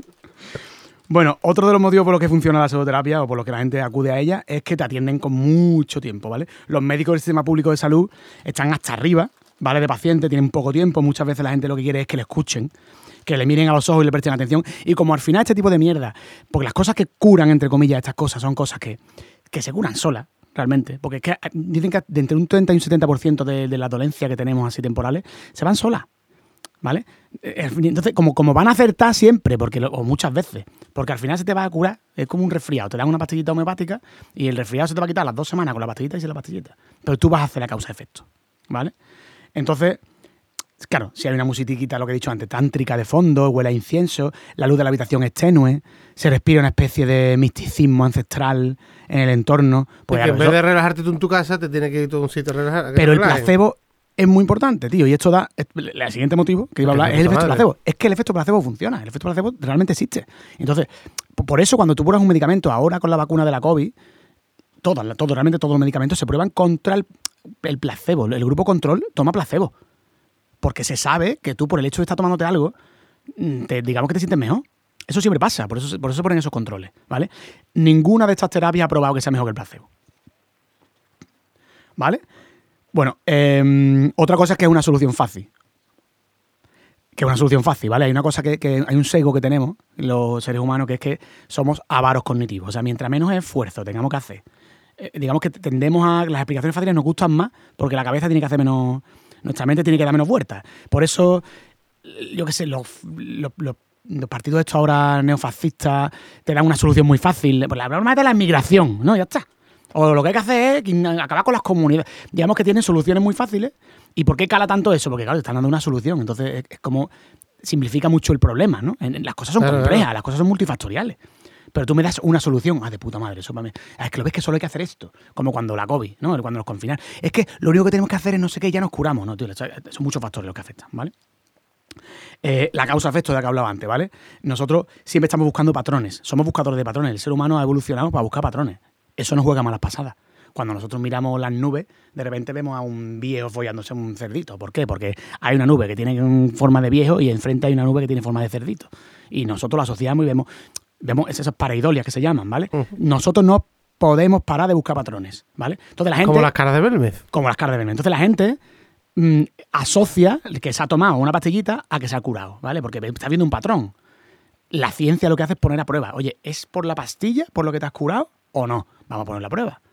Cada vez que se hace esto, y lo repito, con la pseudoterapia o la pseudociencia, no pasan del efecto placebo. Me acabo de acordar de lo de la pregunta que no me vas a hacer, no me vas a dejar hacértela. Y la voy a hacer ahora porque me acabo de. Cuando me has dicho lo de la observación de la. Pregunto, ¿eh? Esto es, a lo mejor no tiene nada que ver ni con lo que estamos hablando, pero a mí me da igual. ¿Tú cuando.? No. Eh, ¿Es posible que, por ejemplo, a la hora de. O sea, cuando hablábamos de ciencia, de las teorías, de que evoluciona y todo eso. ¿Es posible que a ver, voy a hacer una, una leve introducción. ¿Cuánto tiempo lleva el ser humano observando, eh, digamos, los astros y cómo se comporta, eh, el, digamos, la- eh, los movimientos planetarios y todo eso. ¿Cuánto tiempo puede llevar eh, an- antropológicamente hablando? Miles de años, claro. Miles de años. Desde que existe la humanidad, ¿no? Claro. En ese realmente leve periodo de tiempo, en lo que es la historia de- del, del universo, realmente no es, no, por ejemplo, todas las leyes que se están, o sea, todas las teorías que se están intentando demostrar, puede que no sean realmente ciertas y que todo forme parte de un caos absoluto porque nosotros solo hemos observado un periodo muy corto de tiempo. Eh, bueno, que estaba leyendo una pregunta que va. No se puede saber. Es filosófica y no se puede, claro, eso es difícil de responderlo. Pero- bueno, eso. Mira, por ejemplo. ¿Pero sabes lo que te digo? O sea, Sí, es decir, sí, sí, sí, tú, sí, sí. tú- Einstein ha observado algo durante toda su vida. Bueno, vamos a poner que ha muerto con 100 años. Pues 100 años, ¿no? Imagínate, Sí, 100 sí, sí, años sí, sí. observando. Pero a ti en 100 años no te da tiempo. Por mucho que tú estés mirando en estrellas que se estén, eh, o constelaciones que se estén, o galaxias que se estén... Pero esa, mm, esa galaxia, esa galaxia, perdón, están a miles de años luz. sí, sí, sí, sí, que están en el pasado. Que están en el pasado. Ya estamos observando. Sí, pero, Ahí hay un rango de tiempo más amplio. sí, pero que... Pero Y, por realmente... ejemplo, la luz parece que, se, que viaja a esa velocidad. Sí, Y eso es una cosa que no- A ver, que no, no digo que sea todo. No digo, pero que por ejemplo, el, el- que haya muchos. O sea, muchos muchas teorías que realmente. Lo digo por el rollo aristotélico de, de, de- de estructurar. Lo que tú decías de lo de las caras de verme. Tú quieres ver, tú quieres estructurar. Y ¿Quieres hacer un también puede, puede que nosotros estemos intentando darle un patrón al universo que no tiene Sí, claro. que puede que no exista. O sea, decir que el patrón Claro. se haya cumplido durante nuestra observación.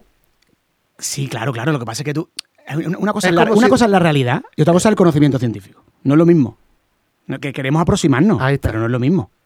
Pero Tú- que- tú- tú eh, puedes crear el modelos. ejemplo, el ejemplo por- a lo mejor sirve de ejemplo. Imagínate que tú durante 100 años estás observando una bola que gira por el borde de un que gira por el borde de un lavabo, ¿no? Pero tú no tú, tú- tú durante tus 100 años de observación haces la, el- la elipsis perfecta, esto se comporta así porque tal, no sé cuánto, pero al cabo de 200.000 años, la pelota está en el centro ya inmóvil. ¿Sabes lo que te digo? ¿Tú, tú quieres decir, lo que quieres decir es que, por ejemplo, pueden cambiar las leyes de la física, Que sean completamente... que cambien. que tú- Mira, hay una cosa, por ejemplo, que que sean completamente... O sea, que realmente eh, nosotros formemos parte de un No. caos continuo. puede ser. Hay una cosa que nosotros o sea, que asumimos. esas leyes solo se cumplan durante puede un leve ser, periodo puede, de puede tiempo. ser. Es Que que, ese leve periodo de tiempo pueden ser 500 millones de años. que sí, Sí, pues, lo pues- que pues no, que lo para, sabemos. para nosotros sí es nuestra realidad, que Claro. es la que tú vives. Bueno, eh, eh, en nuestra realidad es lo más parecido que tenemos a modelar la realidad o a predecirla, no es la realidad. Tú nunca Pero te... pa- para, ti, para ti, la que tú No, no, tú, eso no, es el conocimiento científico, pero el conocimiento no es la realidad. Hay muchos sesgos del observador. O sea, hay cosas que, mira, eh, se, se ve en física cuántica. Bueno, vale, tú no vale. puedes, Vale, vale, cuando te acercas Sí. al objeto lo Perdón. cambias. Eso es el Pero principio de incertidumbre de Heisenberg. Es lo, son modelos que quieren explicar la realidad. Una teoría que, no esté, son la realidad. que esté demostrada, ¿no? Y que esté demostrada en la que, en la que el tiempo que Hemos nosotros dicho que las teorías no están demostradas. Entonces, que era Las teorías se ponen a prueba todos los días, no están probadas. Una que sea... Que, tienen, que, que, que es muy sólida, digamos, ¿no? Sí. ¿Vale? Digo para decir lo que, lo que quiero decir sobre lo que ha hablado Juan ahora mismo. Una teoría que sea, que sea muy sólida para nosotros ahora y, a- y que dentro de 200.000 años este no se cumpla, pero para nosotros nuestra Exacto, percepción claro. Es la que es. Y eso es la ciencia realmente. Nosotros estamos describiendo esto ahora y funciona y predice cosas, porque tú eres capaz de predecir un evento futuro basándote en ese modelo. Entonces, por ahora, esto es lo mejor que tenemos. Es que esto no es la realidad a lo mejor. Es lo que tenemos ahora que mejor explica la realidad. Pero no, que no que digo, que, pero que que hay un digo que, que la comunidad científica, por ejemplo, bueno, a lo mejor tú como científico no estudias lo que yo estoy diciendo. No, desde luego no. Pero un astrofísico a lo mejor es consciente de que todas las investigaciones que se, que se llevan realizadas y que Mira. se están realizando forman parte de un, Pues mira, de voy un segmento de tiempo. Te voy a responder, porque como además el espacio y el tiempo es lo mismo en realidad, ¿no? Eh, hay veces que cuando observan, y eso sí lo sé, porque bueno, por de ciertos divulgadores eh, que se dedican a astrofísica lo- lo- lo- así lo dicen, o así lo divulgan, hay veces que cuando se observan cosas que están más allá de nuestro sistema o de otras galaxias, se quiere confirmar que, por ejemplo, sigue funcionando la relatividad. Porque está lejos y en principio tú no tú supones que sí, que las leyes que rigen el universo son las mismas, pero a lo mejor no. Y eso hay que confirmarlo. O sea, que lo que dice es verdad. Esto es de espacio, pero es que el espacio y el tiempo es lo mismo, ¿no? Entonces, eh, mm, sí, eh, eh, eh, eh, todavía quieren, se, intenta desde la astrofísica confirmar la relatividad no en nuestra galaxia, sino en otras galaxias. Porque no se sabe. Oye, supones que sí, pero hasta que no lo hace, no lo sabe. Claro. ¿Vale? Entonces sí, te respondo que sí, que puede ser. No lo que- sabemos, no lo sabemos. Es lo que dice yo- Antoine. yo Esto es lo que ahora no funciona. Porque yo hablé una vez con un colega científico eh, y, me, y me ponía cara de loco como si yo estuviera diciendo una locura. Entonces decía, digo, yo es que realmente nosotros llevamos, o sea, como, como especie, llevamos observando el comportamiento de la naturaleza X tiempo. Espacio-tiempo, ¿no? X espacio-tiempo, ¿no? Pero ese, eso es el- lo único que nosotros conocemos. Nosotros no podemos, aunque nosotros, Sí, sí. cuando tú mires a Alpha Centauri, que esté a dos millones de años luz, y eso sea el pasado, la luz que te llega, esa luz Lleva es el años, pasado, dos millones de años viajando, claro. esa luz es el pasado, aún así, son dos millones de años. Sí, sí. O sea, para empezar, de delay, ¿no? De, re- de retraso. Y después, por otro lado, que saque, fíjate tú, dos millones de, de- nada, más Sí, que sí, dos, sí, sí. nada más que dos millones de años, lo que es ya, ¿no? O sea, es- eso puede estar trozado. eso puede no existir. Y, y puede que, lo que digo, que, que, que- que- que- que formemos parte de un caos y que dentro del caos tú hayas analizado un pequeño patrón. Sí, es posible, claro. Es Lo lo que me- es lo para, me ti, para ti te sirve porque funciona. cumple Sí, sí, ahora. nosotros para mandar los satélites no, nos vale. nuestro. Nos vale. Vamos a llamarlo nuestro ahora. Exacto, nuestro ahora. Es que cuando hablas así, tío. Hemos dicho antes que las pseudoterapias se intentan disfrazar de ciencia o, o meterse en las universidades, ¿no? Es que algunas de estas mierdas, de hecho, Háblame, eh, por favor. algunas de estas pseudoterapias han conseguido entrar en el modelo de publicaciones científicas. ¿Vale? Por ejemplo, ¿os suena lo del autismo y las vacunas? Esa relación del autismo y las vacunas. Sí. Es un invento, ¿vale? Pero eso se publicó en la revista The Lancet en 1998, ¿vale? Em, es un científico, ¿vale? Que se llama Andrew Y hay Wakefield. documentales sobre eso. pero- Hay un documental sobre eso, ¿no? Pues este tío asoció la triple vírica de sarampión, eh, paperas y rubeola con el autismo, ¿vale? Analizando 12 niños. Unos años después, el Colegio General Médico Británico le retiró la licencia por actuar de forma deshonesta y irresponsable. Las conclusiones y los métodos del médico habían sido falsos. En 2004, o sea, seis años después, la revista The Lancet lo acusó de incurrir en un conflicto de intereses durante la investigación porque al parecer cobró 80.000 pavos de un organismo encargado de estudiar los supuestos daños de la vacuna. O sea, hay... Esto es lo que... 80 mil dólares De entonces. Bueno, está bien. de, de aquello. Está bien. Pero No que, sé, porque si es del año 98, son millones de pesetas. ¿eh? Bueno, la cosa es que he hecho 80.000 euros. Pues a lo mejor eran dólares, yo qué sé. Bueno, eran libras, a lo mejor, pues esto yo en inglés. No, da igual. La cosa es que, que estas cosas entran en, en el, en el circuito de, de- de- de revistas Y se las cuelan. Se las cuelan. ¿Qué pasa? Esto no se puede replicar. Por eso cuando dicen un estudio demuestra, los de, los- esta gente, los de la- las vacunas y el, y el autismo, todavía están con este paper. Es que hubo un tío que y se le ha silenciado. No, tío, es que eso, eh, para empezar, hubo un conflicto de intereses, falseó los datos, se, se le retiró la licencia de médico y no se ha podido replicar. ¿Eso cumple el método científico? No. Porque se publique en una revista es verdad. No, tío. ¿Vale? O sea, que la próxima vez que pegamos un estudio de muestra, ¿qué hacemos? Ah, Uy, eso es coronavirus por lados. Gracias. Otro, otro caso es, bueno, ¿sabéis lo que es la homeopatía? Sí. Os suena, pero ¿sabéis lo que es? Porque no, no, no es tan trivial. ¿Sabéis lo que es la homeopatía? ¿En qué se basa? No, No, ¿verdad? no, queremos. sa- No, que no queremos. No. No, hombre, es que es curioso, ¿vale? La- la- nosotros, la- nosotros somos, mira, dentro de la narrativa, nosotros somos el factor. Hay- hay médicos que no saben no, lo que- no, en qué se no, pero que nosotros somos el factor ignorante. Harry Potter entra en el mundo de la magia y no sabe qué es la magia. Y entonces le explican durante todas las ocho películas ¿Qué de- es la magia? pues, entonces, nosotros somos Harry. ¿Sois Potter. un, ¿Sois un elemento necesario en la trama? Hombre, claro. Vale. Bueno, este, esto lo fundó un tío que se llama Samuel Hahnemann, ¿vale? Que él tenía por. Bueno, el, Peri el micrófono. Peri el micrófono. Y no, en el próximo programa nos vamos a poner todos casquitos porque así os coscáis como veis. Y se escucha mal, ¿no? No, porque ahí- y te- tú solo te vas a corregir. Vale. Vale. Bueno, Samuel Vale, Hahnemann vale. básicamente eh, él promovía que era un, era un médico del siglo eh, XVIII, XIX, que lo similar cura lo similar, ¿vale? Porque sí, invent, ¿vale? Era similar civilus eh, curentur. Básicamente... Y lo puso en latín para hacerse el guay. No, básicamente él, él decía... Para darle verdad, ¿no? Él comprobó entre... Él pensaba que comprobó que eh, si, por ejemplo, tú quieres curarte de, de... Si tú quieres curarte del insomnio, pues lo que hago es que te doy café, ¿vale? Si quieres... Así. Si quieres quitártela... Es así. Si quieres quitarte la diabetes, no sé si entonces había diabetes, pues te doy azúcar, ¿vale? Este tipo de cosas. Ahora, eso sí, lo diluyo mucho cojo moléculas de azúcar o moléculas de, café y las diluyo, las diluyo, las diluyo, las diluyo. Entiendo que de café sería de cafeína. Las diluyo, las diluyo, las diluye y las agitas, ¿vale? Esto último es supuestamente para que el agua se impregne de la sustancia. Estas diluciones además son, uno se supone que a más dilución y más agitación hay más efecto, ¿vale? Básicamente es pensamiento mágico. Entonces, que hay una cosa. Agua, ¿no? Eh, claro, porque tú al final coges una molécula de. Lo haces 1 a 100, ¿no? Tú coges una molécula de café para quitarte del insomnio la diluyo en 100 eh, veces una de café por 100 o por 10 de agua. Lo mezclo, lo agito. Cojo una gota de ahí, lo vuelvo a meter en 1 a 10. Lo, mezclo, lo agito. Y así, ¿vale? Esos son lo que se llaman las diluciones, son CH, diluciones eh. Llega un momento en el que la dilución 2CCH, que es la que se, que se vende en la farmacia, ¿vale? Es como si virtieras una gota, una gota, en todos los océanos del planeta, ¿vale? Tal cual no hay molécula ya, ¿vale? No queda nada de la molécula. ¿Vale? Por ejemplo, 30CH, ¿vale? Que también existe 30CH, es si virtieras una gota en una esfera de agua con el radio del sistema solar.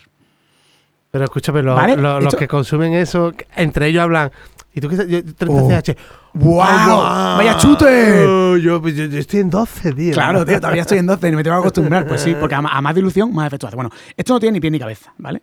No tiene pie ni cabeza pero ellos, ellos argumentan que es que el agua tiene memoria y como se ha impregnado al agitarlo, se ha impregnado de eso, pero no se ha impregnado de cuando ha pasado por el bate, de no sé qué, no, por lo visto ahí no. Pero bueno. que, el, hidrógeno y el oxígeno tienen memoria de, también. El, agua tiene, memoriza eso que ha pasado por ahí, ¿vale? Entonces, esto no tiene ni ni cabeza. Aunque no tenga ni ni cabeza, da igual, porque el método científico lo pone a prueba. O sea, tu hipótesis puede ser un mojón que te ha sacado de tus cojones en realidad la ciencia, hombre, lo ideal es que te lo saques de la observación, ¿vale? Y que tú has hecho un, lo has mirado, has estudiado la bibliografía y tienes una hipótesis razonable. Pero ni si, para eso, mira, hasta para eso la ciencia no es prejuiciosa. Tú te puedes sacar una hipótesis de los cojones. Si tú después lo, demuestras que eso funciona, también vale. La cosa es que no vale. normalmente ese tipo de cosas no suelen valer, ¿sabes? Entonces, ¿qué pasa? Se supone que la memoria tiene una supuesta propiedad o sea, el agua tiene una supuesta propiedad, ¿vale? Según la cual las moléculas almacenan y mantienen las propiedades curativas de un compuesto homeopático sometido a disoluciones. Esto es absurdo, ¿vale? Pero ¿qué pasa? Que se publicó un artículo en Nature en 1980. Nature es de las mejores revistas que existen, ¿vale? Eh, en 1988, en el que los autores, que lo, lo lideró un inmunólogo francés, que se llama Jacques Benevist, diluyeron en agua una solución de anticuerpos, ¿vale? Lo diluyeron muchas veces, muchas veces, hasta que no hubo moléculas. Y a pesar de eso, el estudio, según ese estudio, los basófilos, ¿vale? Que es un tipo de glóbulos blancos, respondían a la solución tal y como lo harían eh, cualquier cualquier anticuerpos, ¿vale? O sea, que se supone que el agua había como memorizado em, que esos anticuerpos habían estado ahí, a pesar de que no había ya anticuerpos allí. Esto, en el, en el astra del paper, en el resumen del paper, ellos dicen que hay una transmisión de información biológica que podría estar relacionado con una organización molecular del agua, ¿vale? Entonces estaba dejando caer, y esto luego lo bautizó un periodista así, como que el agua tenía memoria, ¿vale? La memoria del agua. Esto lo publicaron, que hubo mucho debate. De hecho, el editor de la revista le dijo que él se publicaba, pero con una nota diciendo que había que, revisarlo. Los autores de Nature y. Mm, Nature, ¿no? El, editor de Nature fue el mismo al laboratorio a comprobar con doble ciego si eso era verdad, ¿vale? Además, ese era, John Maddox, ¿vale? En ese momento el editor. Exigió también que los experimentos fueran repetidos bajo, bajo, la supervisión de un grupo de expertos enviado por la revista, no los del laboratorio, ¿no? Entre ellos, el Maddox, el editor, un mago e investigador escéptico, que era James Randi, ¿os suena? ¿James Randi? Era un mago, ¿vale? Un mago que se dedicaba a destapar eh, este tipo de cosas, ¿no? ¿Pero mago, mago?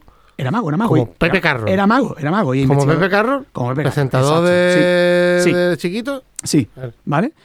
Eh, bueno, al final se dieron cuenta de que era falso, ¿vale? Que, que estaban marcando la, estaban marcando las pruebas que sabían que estaban mezclando los controles con las pruebas que ellos sabían que tenían, a las que le habían puesto, que habían diluido, ¿no? Em, que le echaban gotitas las cosas. Entonces, al final concluyeron, lo que concluyeron la revista Nature es que el laboratorio había fomentado e incentivado un autoengaño sobre la interpretación de sus datos, ¿vale? Esto es importante señalarlo porque los autores del estudio estaban pagados por la compañía homeopática Boaron, ¿vale? Había fondos privados, ¿vale? Entonces, en principio ¿Son no, pero- franceses? Pero no hay que hacer tampoco. ¿Qué país es más no homeópata? no hay que hacer. Francia está entre ellos y- y Suiza. Mm, Chinchín Afelú. Pero no hay que hacer tampoco el- el- la falacia de autoridad o, o a dominem. No hay que hacer dominem porque lo pague Boaron no tiene que ser falso. Simplemente es que era falso porque el método así lo determinó, ¿vale?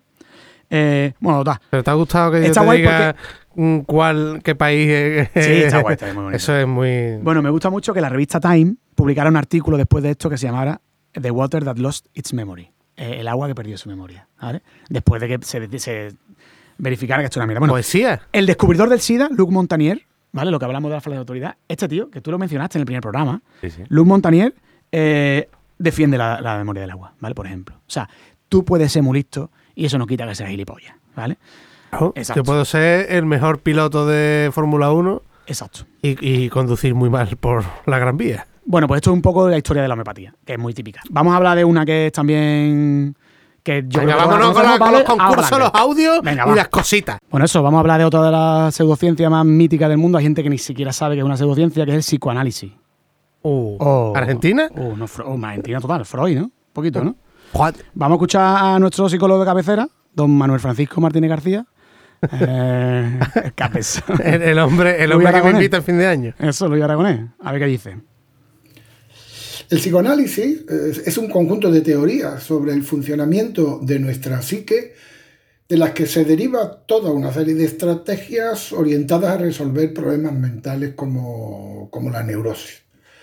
El psicoanálisis fue creado por Sigmund Freud en el siglo pasado y a lo largo de estos años se han ido constituyendo toda una serie de escuelas basadas en los principios freudianos.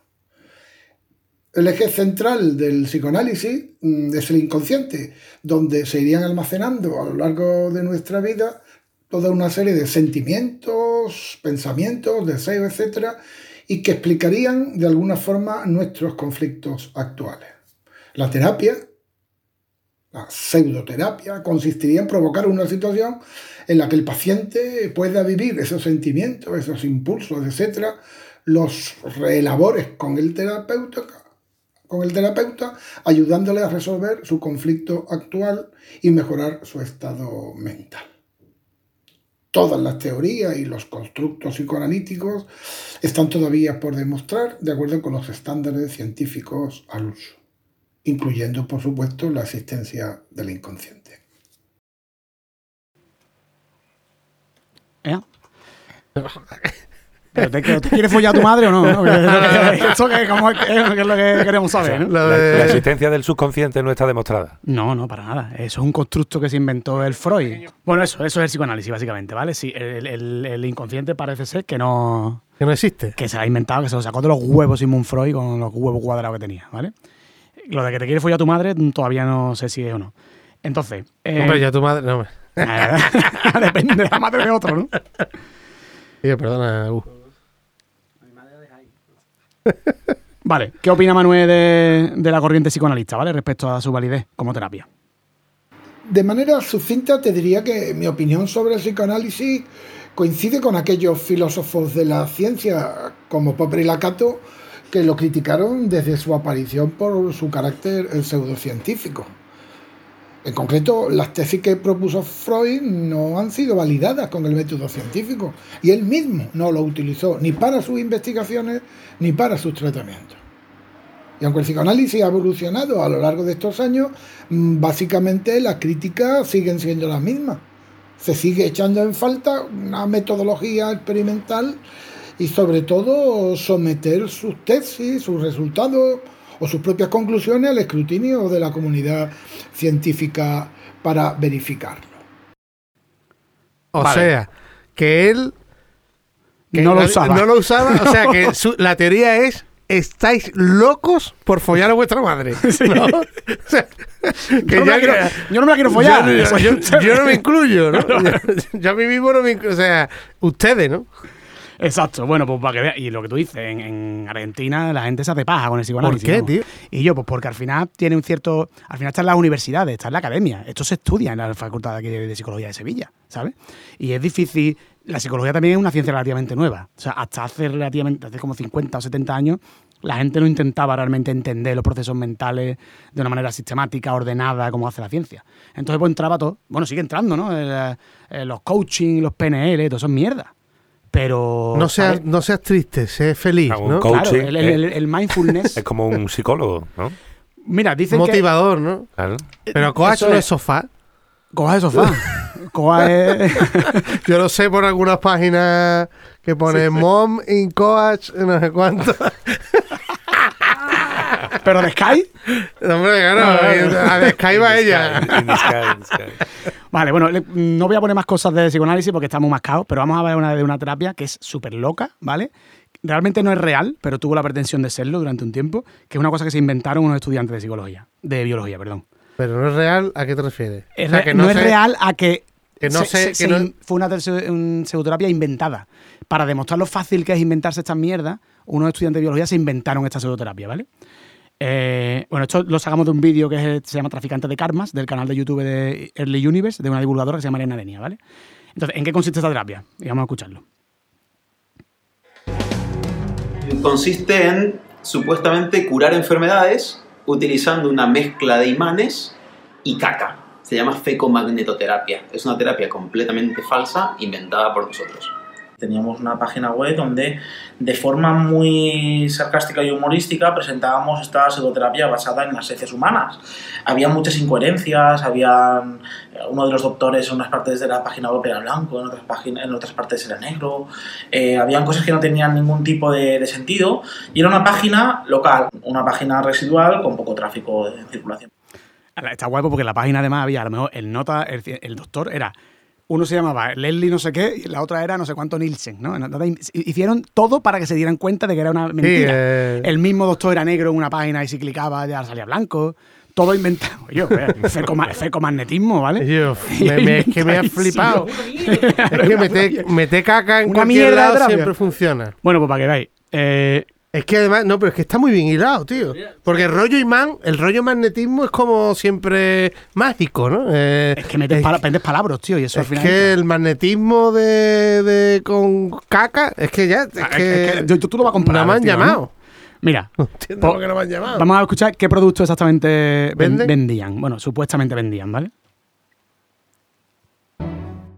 Nosotros en la web lo que decíamos era que teníamos todo un rango de productos en diferentes formatos, en comprimidos, en tipo gel, tipo Big Vaporú, todos hechos con caca, eh, ambientadores supuestamente que largaban partículas de caca al aire para aspirar y sanar problemas respiratorios. Evidentemente nunca produjimos nada de esto, simplemente los anunciábamos por internet, pero no los vendíamos realmente. Y en la feria esotérica de terapias alternativas de Atocha se nos ofreció eh, la posibilidad de colocar un stand Le- en la feria de terapia alternativa de Atocha le pusieron, le dieron que, que- que- que pusieran un stand. O sea, fíjate tú cómo. mm, Pero vendían, o comprueban sea, que, ellos? ol- que olía a caca. O sea, no era... O sea, ellos ni se molestaban en venderte la terapia en plan, oye, que es mm, caca magnética de esto, ¿cómo se llame? o sea, Pero no huele. No, no sé, no, no sé o si sea, llegaron a eso. no- no- Apesta mierda Pues- y con imán. desde luego los de la feria esotérica esa ni se lo pensaron. O sea, lo llamaron del tirón. O sea, que para que tú veas el, el- el escrutinio que hacen ellos de si lo que están poniendo ahí es mierda, ¿no? Va- Valga la palabra. O no. O sea, de, de sudar carajo. Me parece genial. Lo ponen, ¿vale? Me parece genial. Lo ¿Cómo se llamaba? ¿Cómo se llamaba? Que no te piden ni el DNI. La, la te- Es ¿cómo es? fecomagnetismo. bueno, vamos a ver qué pasó en la charla. A ver qué pasó en la charla, ¿vale? Fecomagnetismo, sí. ¿Y qué sucedió en esa charla? En esa charla estábamos muy nerviosos porque teníamos la sensación de que en algún momento alguien nos iba a descubrir, digamos, el engaño que teníamos. Eh, pero fue todo lo contrario. Tuvimos una muy buena bienvenida. Eh, nos invitaron a participar otra vez al año siguiente. El público se acercó a hablar con nosotros después, a comentarnos de, la, de, lo, de lo instructiva que había sido la charla, de cómo frotarse caca por la cara para curar enfermedades, donde nosotros eh, en esta charla inventábamos, dijimos evidentemente un montón de datos falsos que nos habíamos inventado, cada cual más ridículo que el anterior. Eh, decíamos, por ejemplo, la falacia naturalista, decíamos que si los animales, como los conejos, comen su caca, ¿cómo nosotros no podremos frotarnos para aliviarnos nuestras dolencias? Pero, Es muy fuerte, en pero verdad. es que ¿eh? yo. Pero es caca de otro. o- o- ¿De quién era, de quién era la caca? No. Claro, porque no es lo mismo. No es lo mismo. Atención.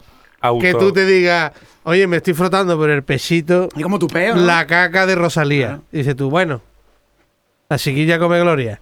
A que tú te, re- te, mm, refregando por el pecho la caca de Sostres. O de, No. o, o de falete. O de otro. Caca de otro. ¿No? Agu, tú. co- Esa terapia para mí es una mierda, pero me atrae algo. Será por los imanes, ¿no? Claro. puede ser, ¿no? Sí, Por eso habrán puesto los imanes. Claro, claro, claro. Es que. Bueno, ¿con qué tipo de gente se encontraron esto? Bueno, te puedes imaginar, ¿no? En este tipo de feria, pero bueno, ¿con qué tipo de gente se encontraban?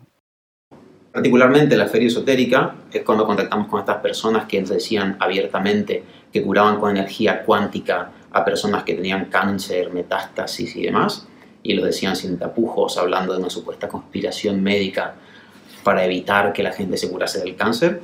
Eh, a partir de ahí decidimos frenar lo que es el engaño eh, y empezar a comunicar a las personas esto que habíamos hecho.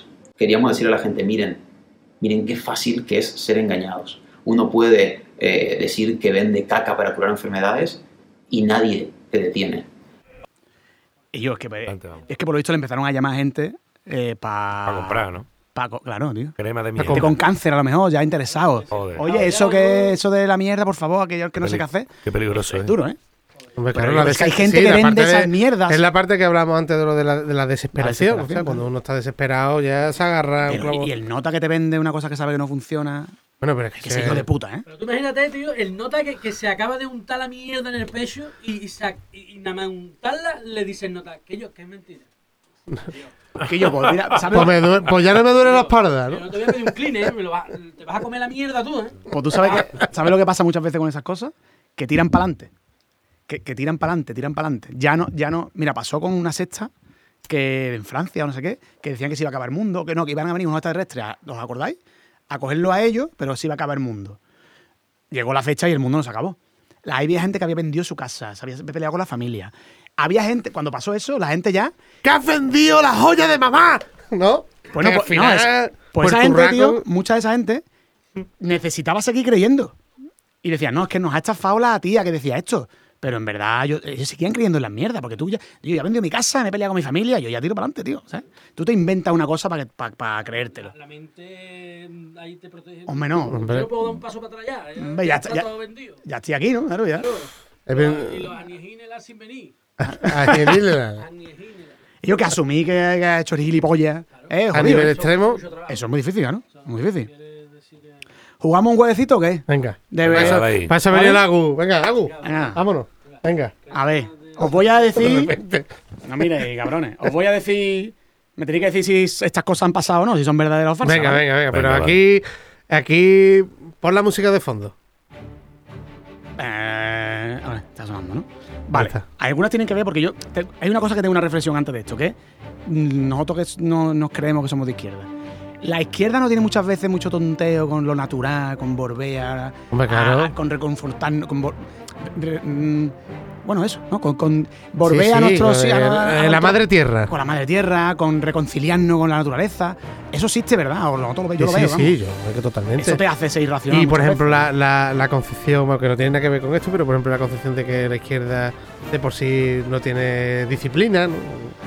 ¿No? Que, Sí, digamos que son. Bueno, ese estereotipo no sé si es verdad o no, porque yo vi a los de Stalin y esa gente estaba. Hombre, sean por cojones. Pero, pero, pero desde luego que hay muchos que creen en mierda y son de izquierda y se creen muy, muy místicos, muy tántricos. ¿no? Esos son los, los artistas, O, muchos los o artistas. también, el concepto. Sí, sí, no, pero yo no soy artista, yo soy bajista. Ah. El, el, el concepto que a mí me, me flipó mucho, que es. eh, pues, yo lo, lo- lo descubrí por. por realmente, por, o sea, lógicamente, cuando diga el concepto, voy a decir lógicamente, por el movimiento feminista, que es el machirulo de izquierda. Bueno, claro, claro. ¿eh? Es el concepto. ¿Qué, qué es lo que, que más se como yo como yo esté a favor de o sea que sea izquierdoso no significa que, Claro. que yo Idealmente sí, ¿eh? Pero pero pero que, sí. que hay es lo que te digo que Dicen que las feministas dicen que lo más parecido a un machirulo de izquierda es un machirulo de derecha, ¿no? O viceversa. Bueno, Venga, vamos con el concurso. Bueno, la izquierda La tiene música eso- para arriba. No, vamos a decir también las cosas. La de izquierda tiene eso, pero la derecha tiene el dogma de la iglesia que lo tiene metido por el culo. Bueno, no sabe. bueno, Ah, bueno, bueno, bueno. Hombre, no. eh, ahora la vamos aquí derecha. aquí nada más que con una. No. Bueno, venga, venga. Gaspar Llamazares. Oh. Gaspar Llamazares pidió al gobierno que retirara la vacuna del papiloma humano del calendario vacunal. ¿Verdadero o falso, tío? ¿Lo hizo ese hijo de puta o no? Es que te, acaba- te acabas de declarar. No, es que yo a mí me caía mal ese hombre antes de saber Ah. que esto era verdad. Hombre, es que, es que tú sabes lo que pasa, que yo ya estoy condicionado, Antonio. ¿Tú, tú estás condicionado? ¿Por qué? Pues le cayó Lara, como yo, ¿no? Es por eso. Venga, yo voy a decir que es verdad. Yo voy a decir que es verdad.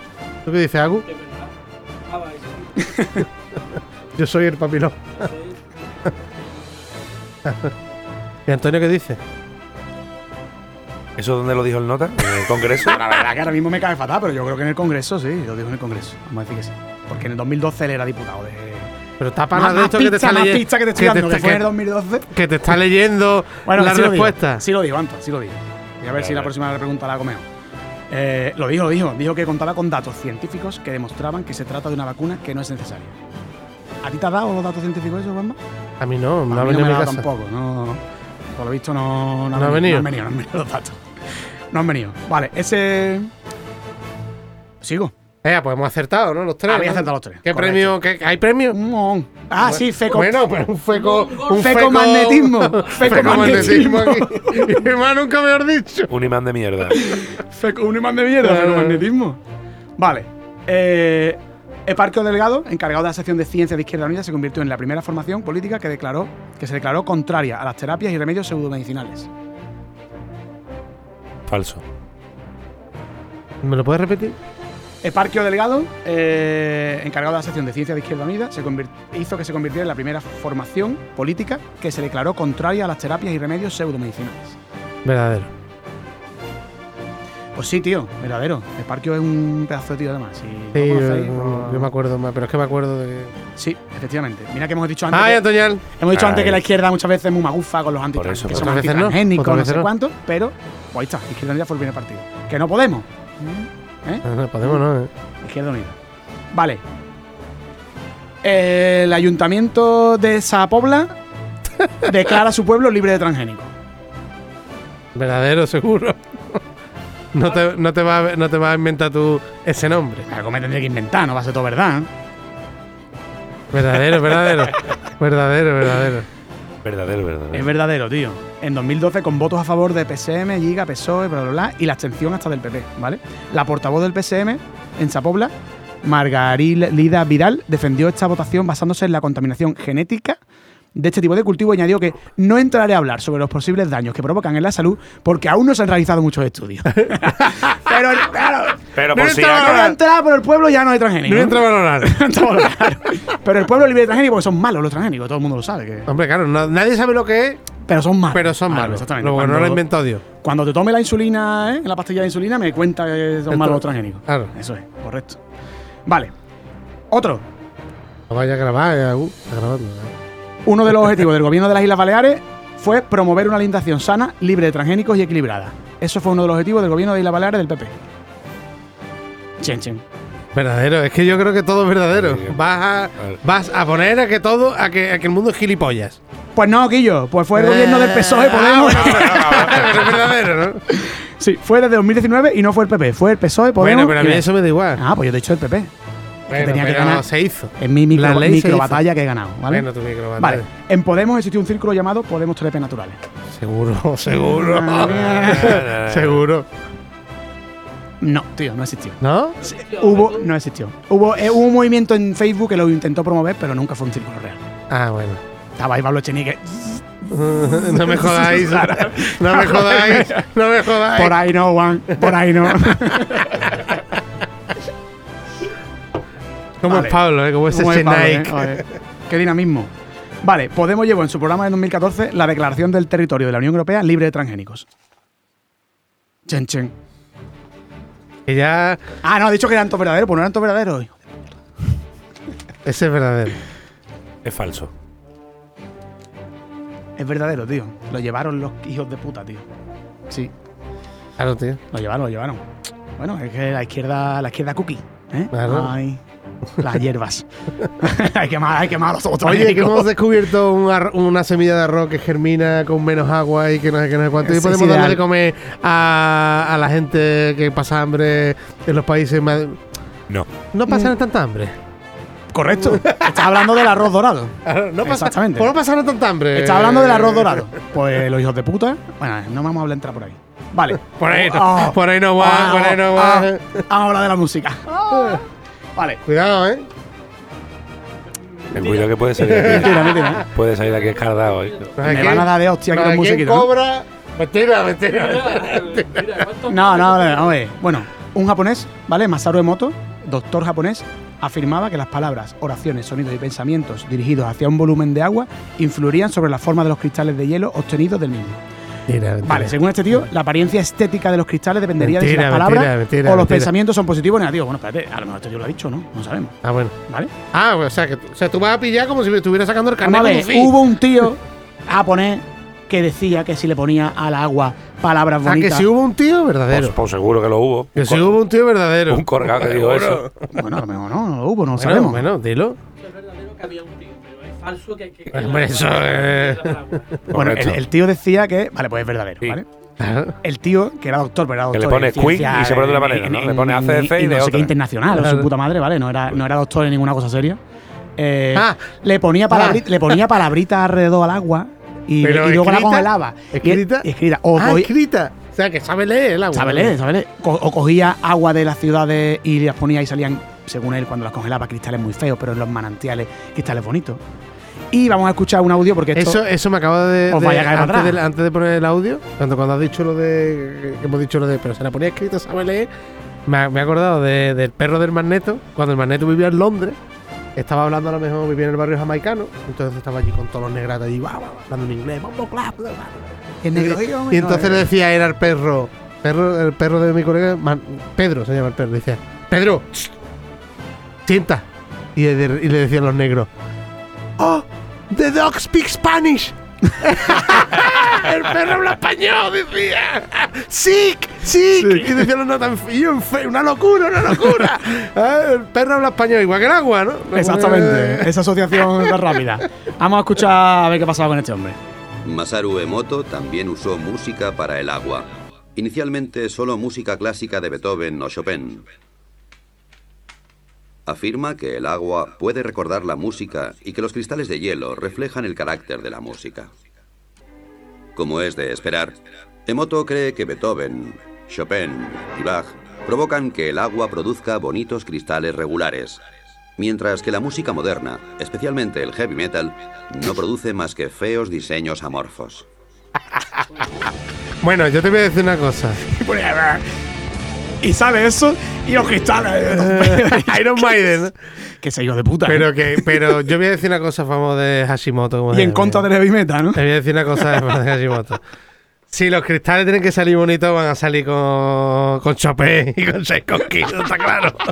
tienen que salir más bonito que eso no va a salir. Porque ¿no? los cristales saben, está claro. Hombre, los cristales no son tontos. Bueno, pues este tío fue. ¿Os acordáis la expo del agua de Zaragoza? No, Ah, eso fue, no pues eso fue en los años 2000, no sé qué. Pues este tío fue a inaugurarla. Lo invitaron al, arte, al esto del Artes y Ciencias de Valencia. El, el Vigas Luna. Como ¿Os trincaba. acordáis de Vigas Luna, el director? Sí, sí, sí, sí. ¿No? sí. El de. Sí, sí, sí. Pues jamón, jamón, ¿no? Pues este tío flipa con este. ha- Han hecho una exposición Vigas Luna, él y no sé qué artistas viendo la, las composiciones del de lo agua. público, trincando bueno, y de lo creyendo mierda. Y creyendo mierda. Sí, pero vamos, trincando de lo público. que eso es- Vale, otra. ¿Qué os digo? Sí, el chuache, Arnold Schwarzenegger, Eh, obligó a Coca-Cola y a Pepsi a indicar que contenían un aditivo cancerígeno en las latas o a sustituir dicho aditivo en el, en el mira, estado de California. Voy a hacer. Voy a hacer Pues yo creo que es verdadero. voy a- Porque yo recuerdo ar- alguna movida de escuchar algo de eso. Yo por, su- yo por Schwarzenegger digo que es verdadero. Mato. Te voy a decir por qué. Porque ese tío está loco. Ese tío lo habrán operado cuatro o cinco veces ya del corazón con el rollo de la, de la flexión. Viaje en el tiempo, Y la ¿no? final. no, de la historia. los, los- los batidos, los pinchazos para estar como estaba él de fuerte. Ah, no puede ser imbécil por naturaleza. Bueno, lo- él es imbécil, pero que por, por ese rollo. No, no, pero no, no es una no es la causa, sino que él. mm, rollo, me cuido, me cuido, me cuido y exijo Sí, sí, pues, ¿Sabes lo que te digo? Vale. Va por ahí. ¿Tú qué dices, Agu? Es verdad, tío. El Arnold Schwarzenegger era. No, no tienes ni idea de. Y yo- ese hombre es un ídolo. Ese hombre es, un- es- es sueco, ¿eh? Era O suizo. austríaco, austríaco. Austriaco, ¿no? Un austriaco sin hablar ni con un acento de mierda. Ha llegado en nota allí, se ha casado con una Kennedy. Ha llegado a ser. mm, Suficientemente facha para ser gobernador, gobernador de. California. Yo nota en la polla. Sí, sí. Y encima es Conan. Conan, Conan. Y Terminator, tío. Termina, o sea, Conan, Jorge Sanz. de Barbarian. Jorge. Venga, Bueno, seguimos. pues este tío era quimiofóbico, ¿vale? Encontró un estudio que sugería que había un aditivo, que es verdad, había un aditivo, que era potencialmente cancerígeno en la Coca-Cola y este tipo de refrescos, y, y entonces hizo esta ley. Para llegar a la cantidad potencialmente peligrosa del artículo, se tenía- había que beberse 60.000 latas al día de Coca-Cola, ¿vale? Que hay quien diga... Eso es verdad. Es verdad, ¿vale? El caniche Eso está a dos. Faltan Eh, tres Coca-Cola. Eso es lo que había que beberse para que realmente fuera ese aditivo peligroso. ¿Vale? Que te muere antes de un tsunami de Coca-Cola que, que, que de beberte la Coca-Cola. Antes de caer un meteorito de Coca-Cola. exacto. Pero bueno, por- la, la empresa cerró, por cierto, la de los aditivos, claro. O sea que esto tiene. es una putadilla. Última. Eh, Pero no por ella peor. no por ella peor. El Ayuntamiento de Vitoria eh, Cuidado. elimina el wifi de los colegios por unanimidad. Por los posibles efectos para la salud. En Falso. Que no lo eliminaron, dices tú. Es falso lo que él ha dicho. Él ha dicho una, una, a una mentira. Un embustero. Yo digo que es verdadero. Es verdad, tío. El Ayuntamiento de Vitoria, por unanimidad, después de una manifestación, porque había unas antenas, no sé dónde, al lado de un colegio, y se estarían con sus cosas aquí de metal en la cabeza, como en. tal. Eh, el. Ayuntamiento, por unanimidad, Como en los Simpsons. prohibió el wifi, tío, en las escuelas, con dos cojones. El, el Los PNV, vascos con los serios que son los vascos para el. PNV, Totalmente. Hasta el PP el también. Batasuna. Todo, todo. ¿Tú crees que, que la gente que es enferma, que, que, que son sensibles al wifi, eso que eso es falso? No, yo no es que crea nada. Yo aquí hablamos del método científico, Antonio. vale, vale. El wifi no ha demostrado que tenga ningún efecto negativo para nada. Nada más que para los imbéciles que nada más que hacen mira Que no internet. llega, que no llega bien. Ah, no, o sea, la enfermedad que, que no llega Eso bien. sí es verdad. Coño, tengo wifi, pues no llega. Claro. Frustrate, frustraciones. ¿Hemos acabado el programa? Adiós. Ha acabado el programa. Adiós, pa. El programa es más largo que. Bueno, Pues eso, programita vamos a acabarlo algo ya. De una hora y Ameno. 44 minutos. Ameno. Bueno, pues venga. Muy ameno. Y Vamos a, 44 vamos a despedirnos, Juan. ¿Eh? Que nada, que nos lo pasamos bien, hemos hecho Bueno, un a hacer una programa despedida. de el doble de lo normal, pero bueno, está muy bien porque por ser primero presenciado. Somos el doble de anormales también, También. de lo normal también, ¿no? Claro. Pero bueno, lo hemos hecho entero. Muy bien, Perico. Muy bien, Juan María. Muy bien, bien, Agu. Agustín, que llega ahí de última. Bueno, yo aquí, mira, esto es una encerrona. Esto codo es una virtual, encerrona. virtual. Como a partir de ahora, bueno, hasta si nos confina o no. ¿Queréis que le diga yo a Agu si quiere participar de vez en cuando con nosotros? Por supuesto, por invítalo. ¿Os supuesto. apetece? ¿Os apetece? Por supuesto, si él quiere. son mentiras, ¿eh? Ay, que son verdad. Muy bien. Claro. si Pues esto, bueno. esto es la primera vez que lo hacemos presencial. o Empezamos con él. Bueno, en fin. Venga, Antonio, despide de verdad. Señores, que nada, que un placer como siempre y que nos vemos en el próximo episodio que no sé con qué vendremos, ya nos dirá nuestro director. Perico Sí, eres tú, eres tú. El, el único doctor. el único doctor. Venga, Venga. Un besito. Besito, adiós.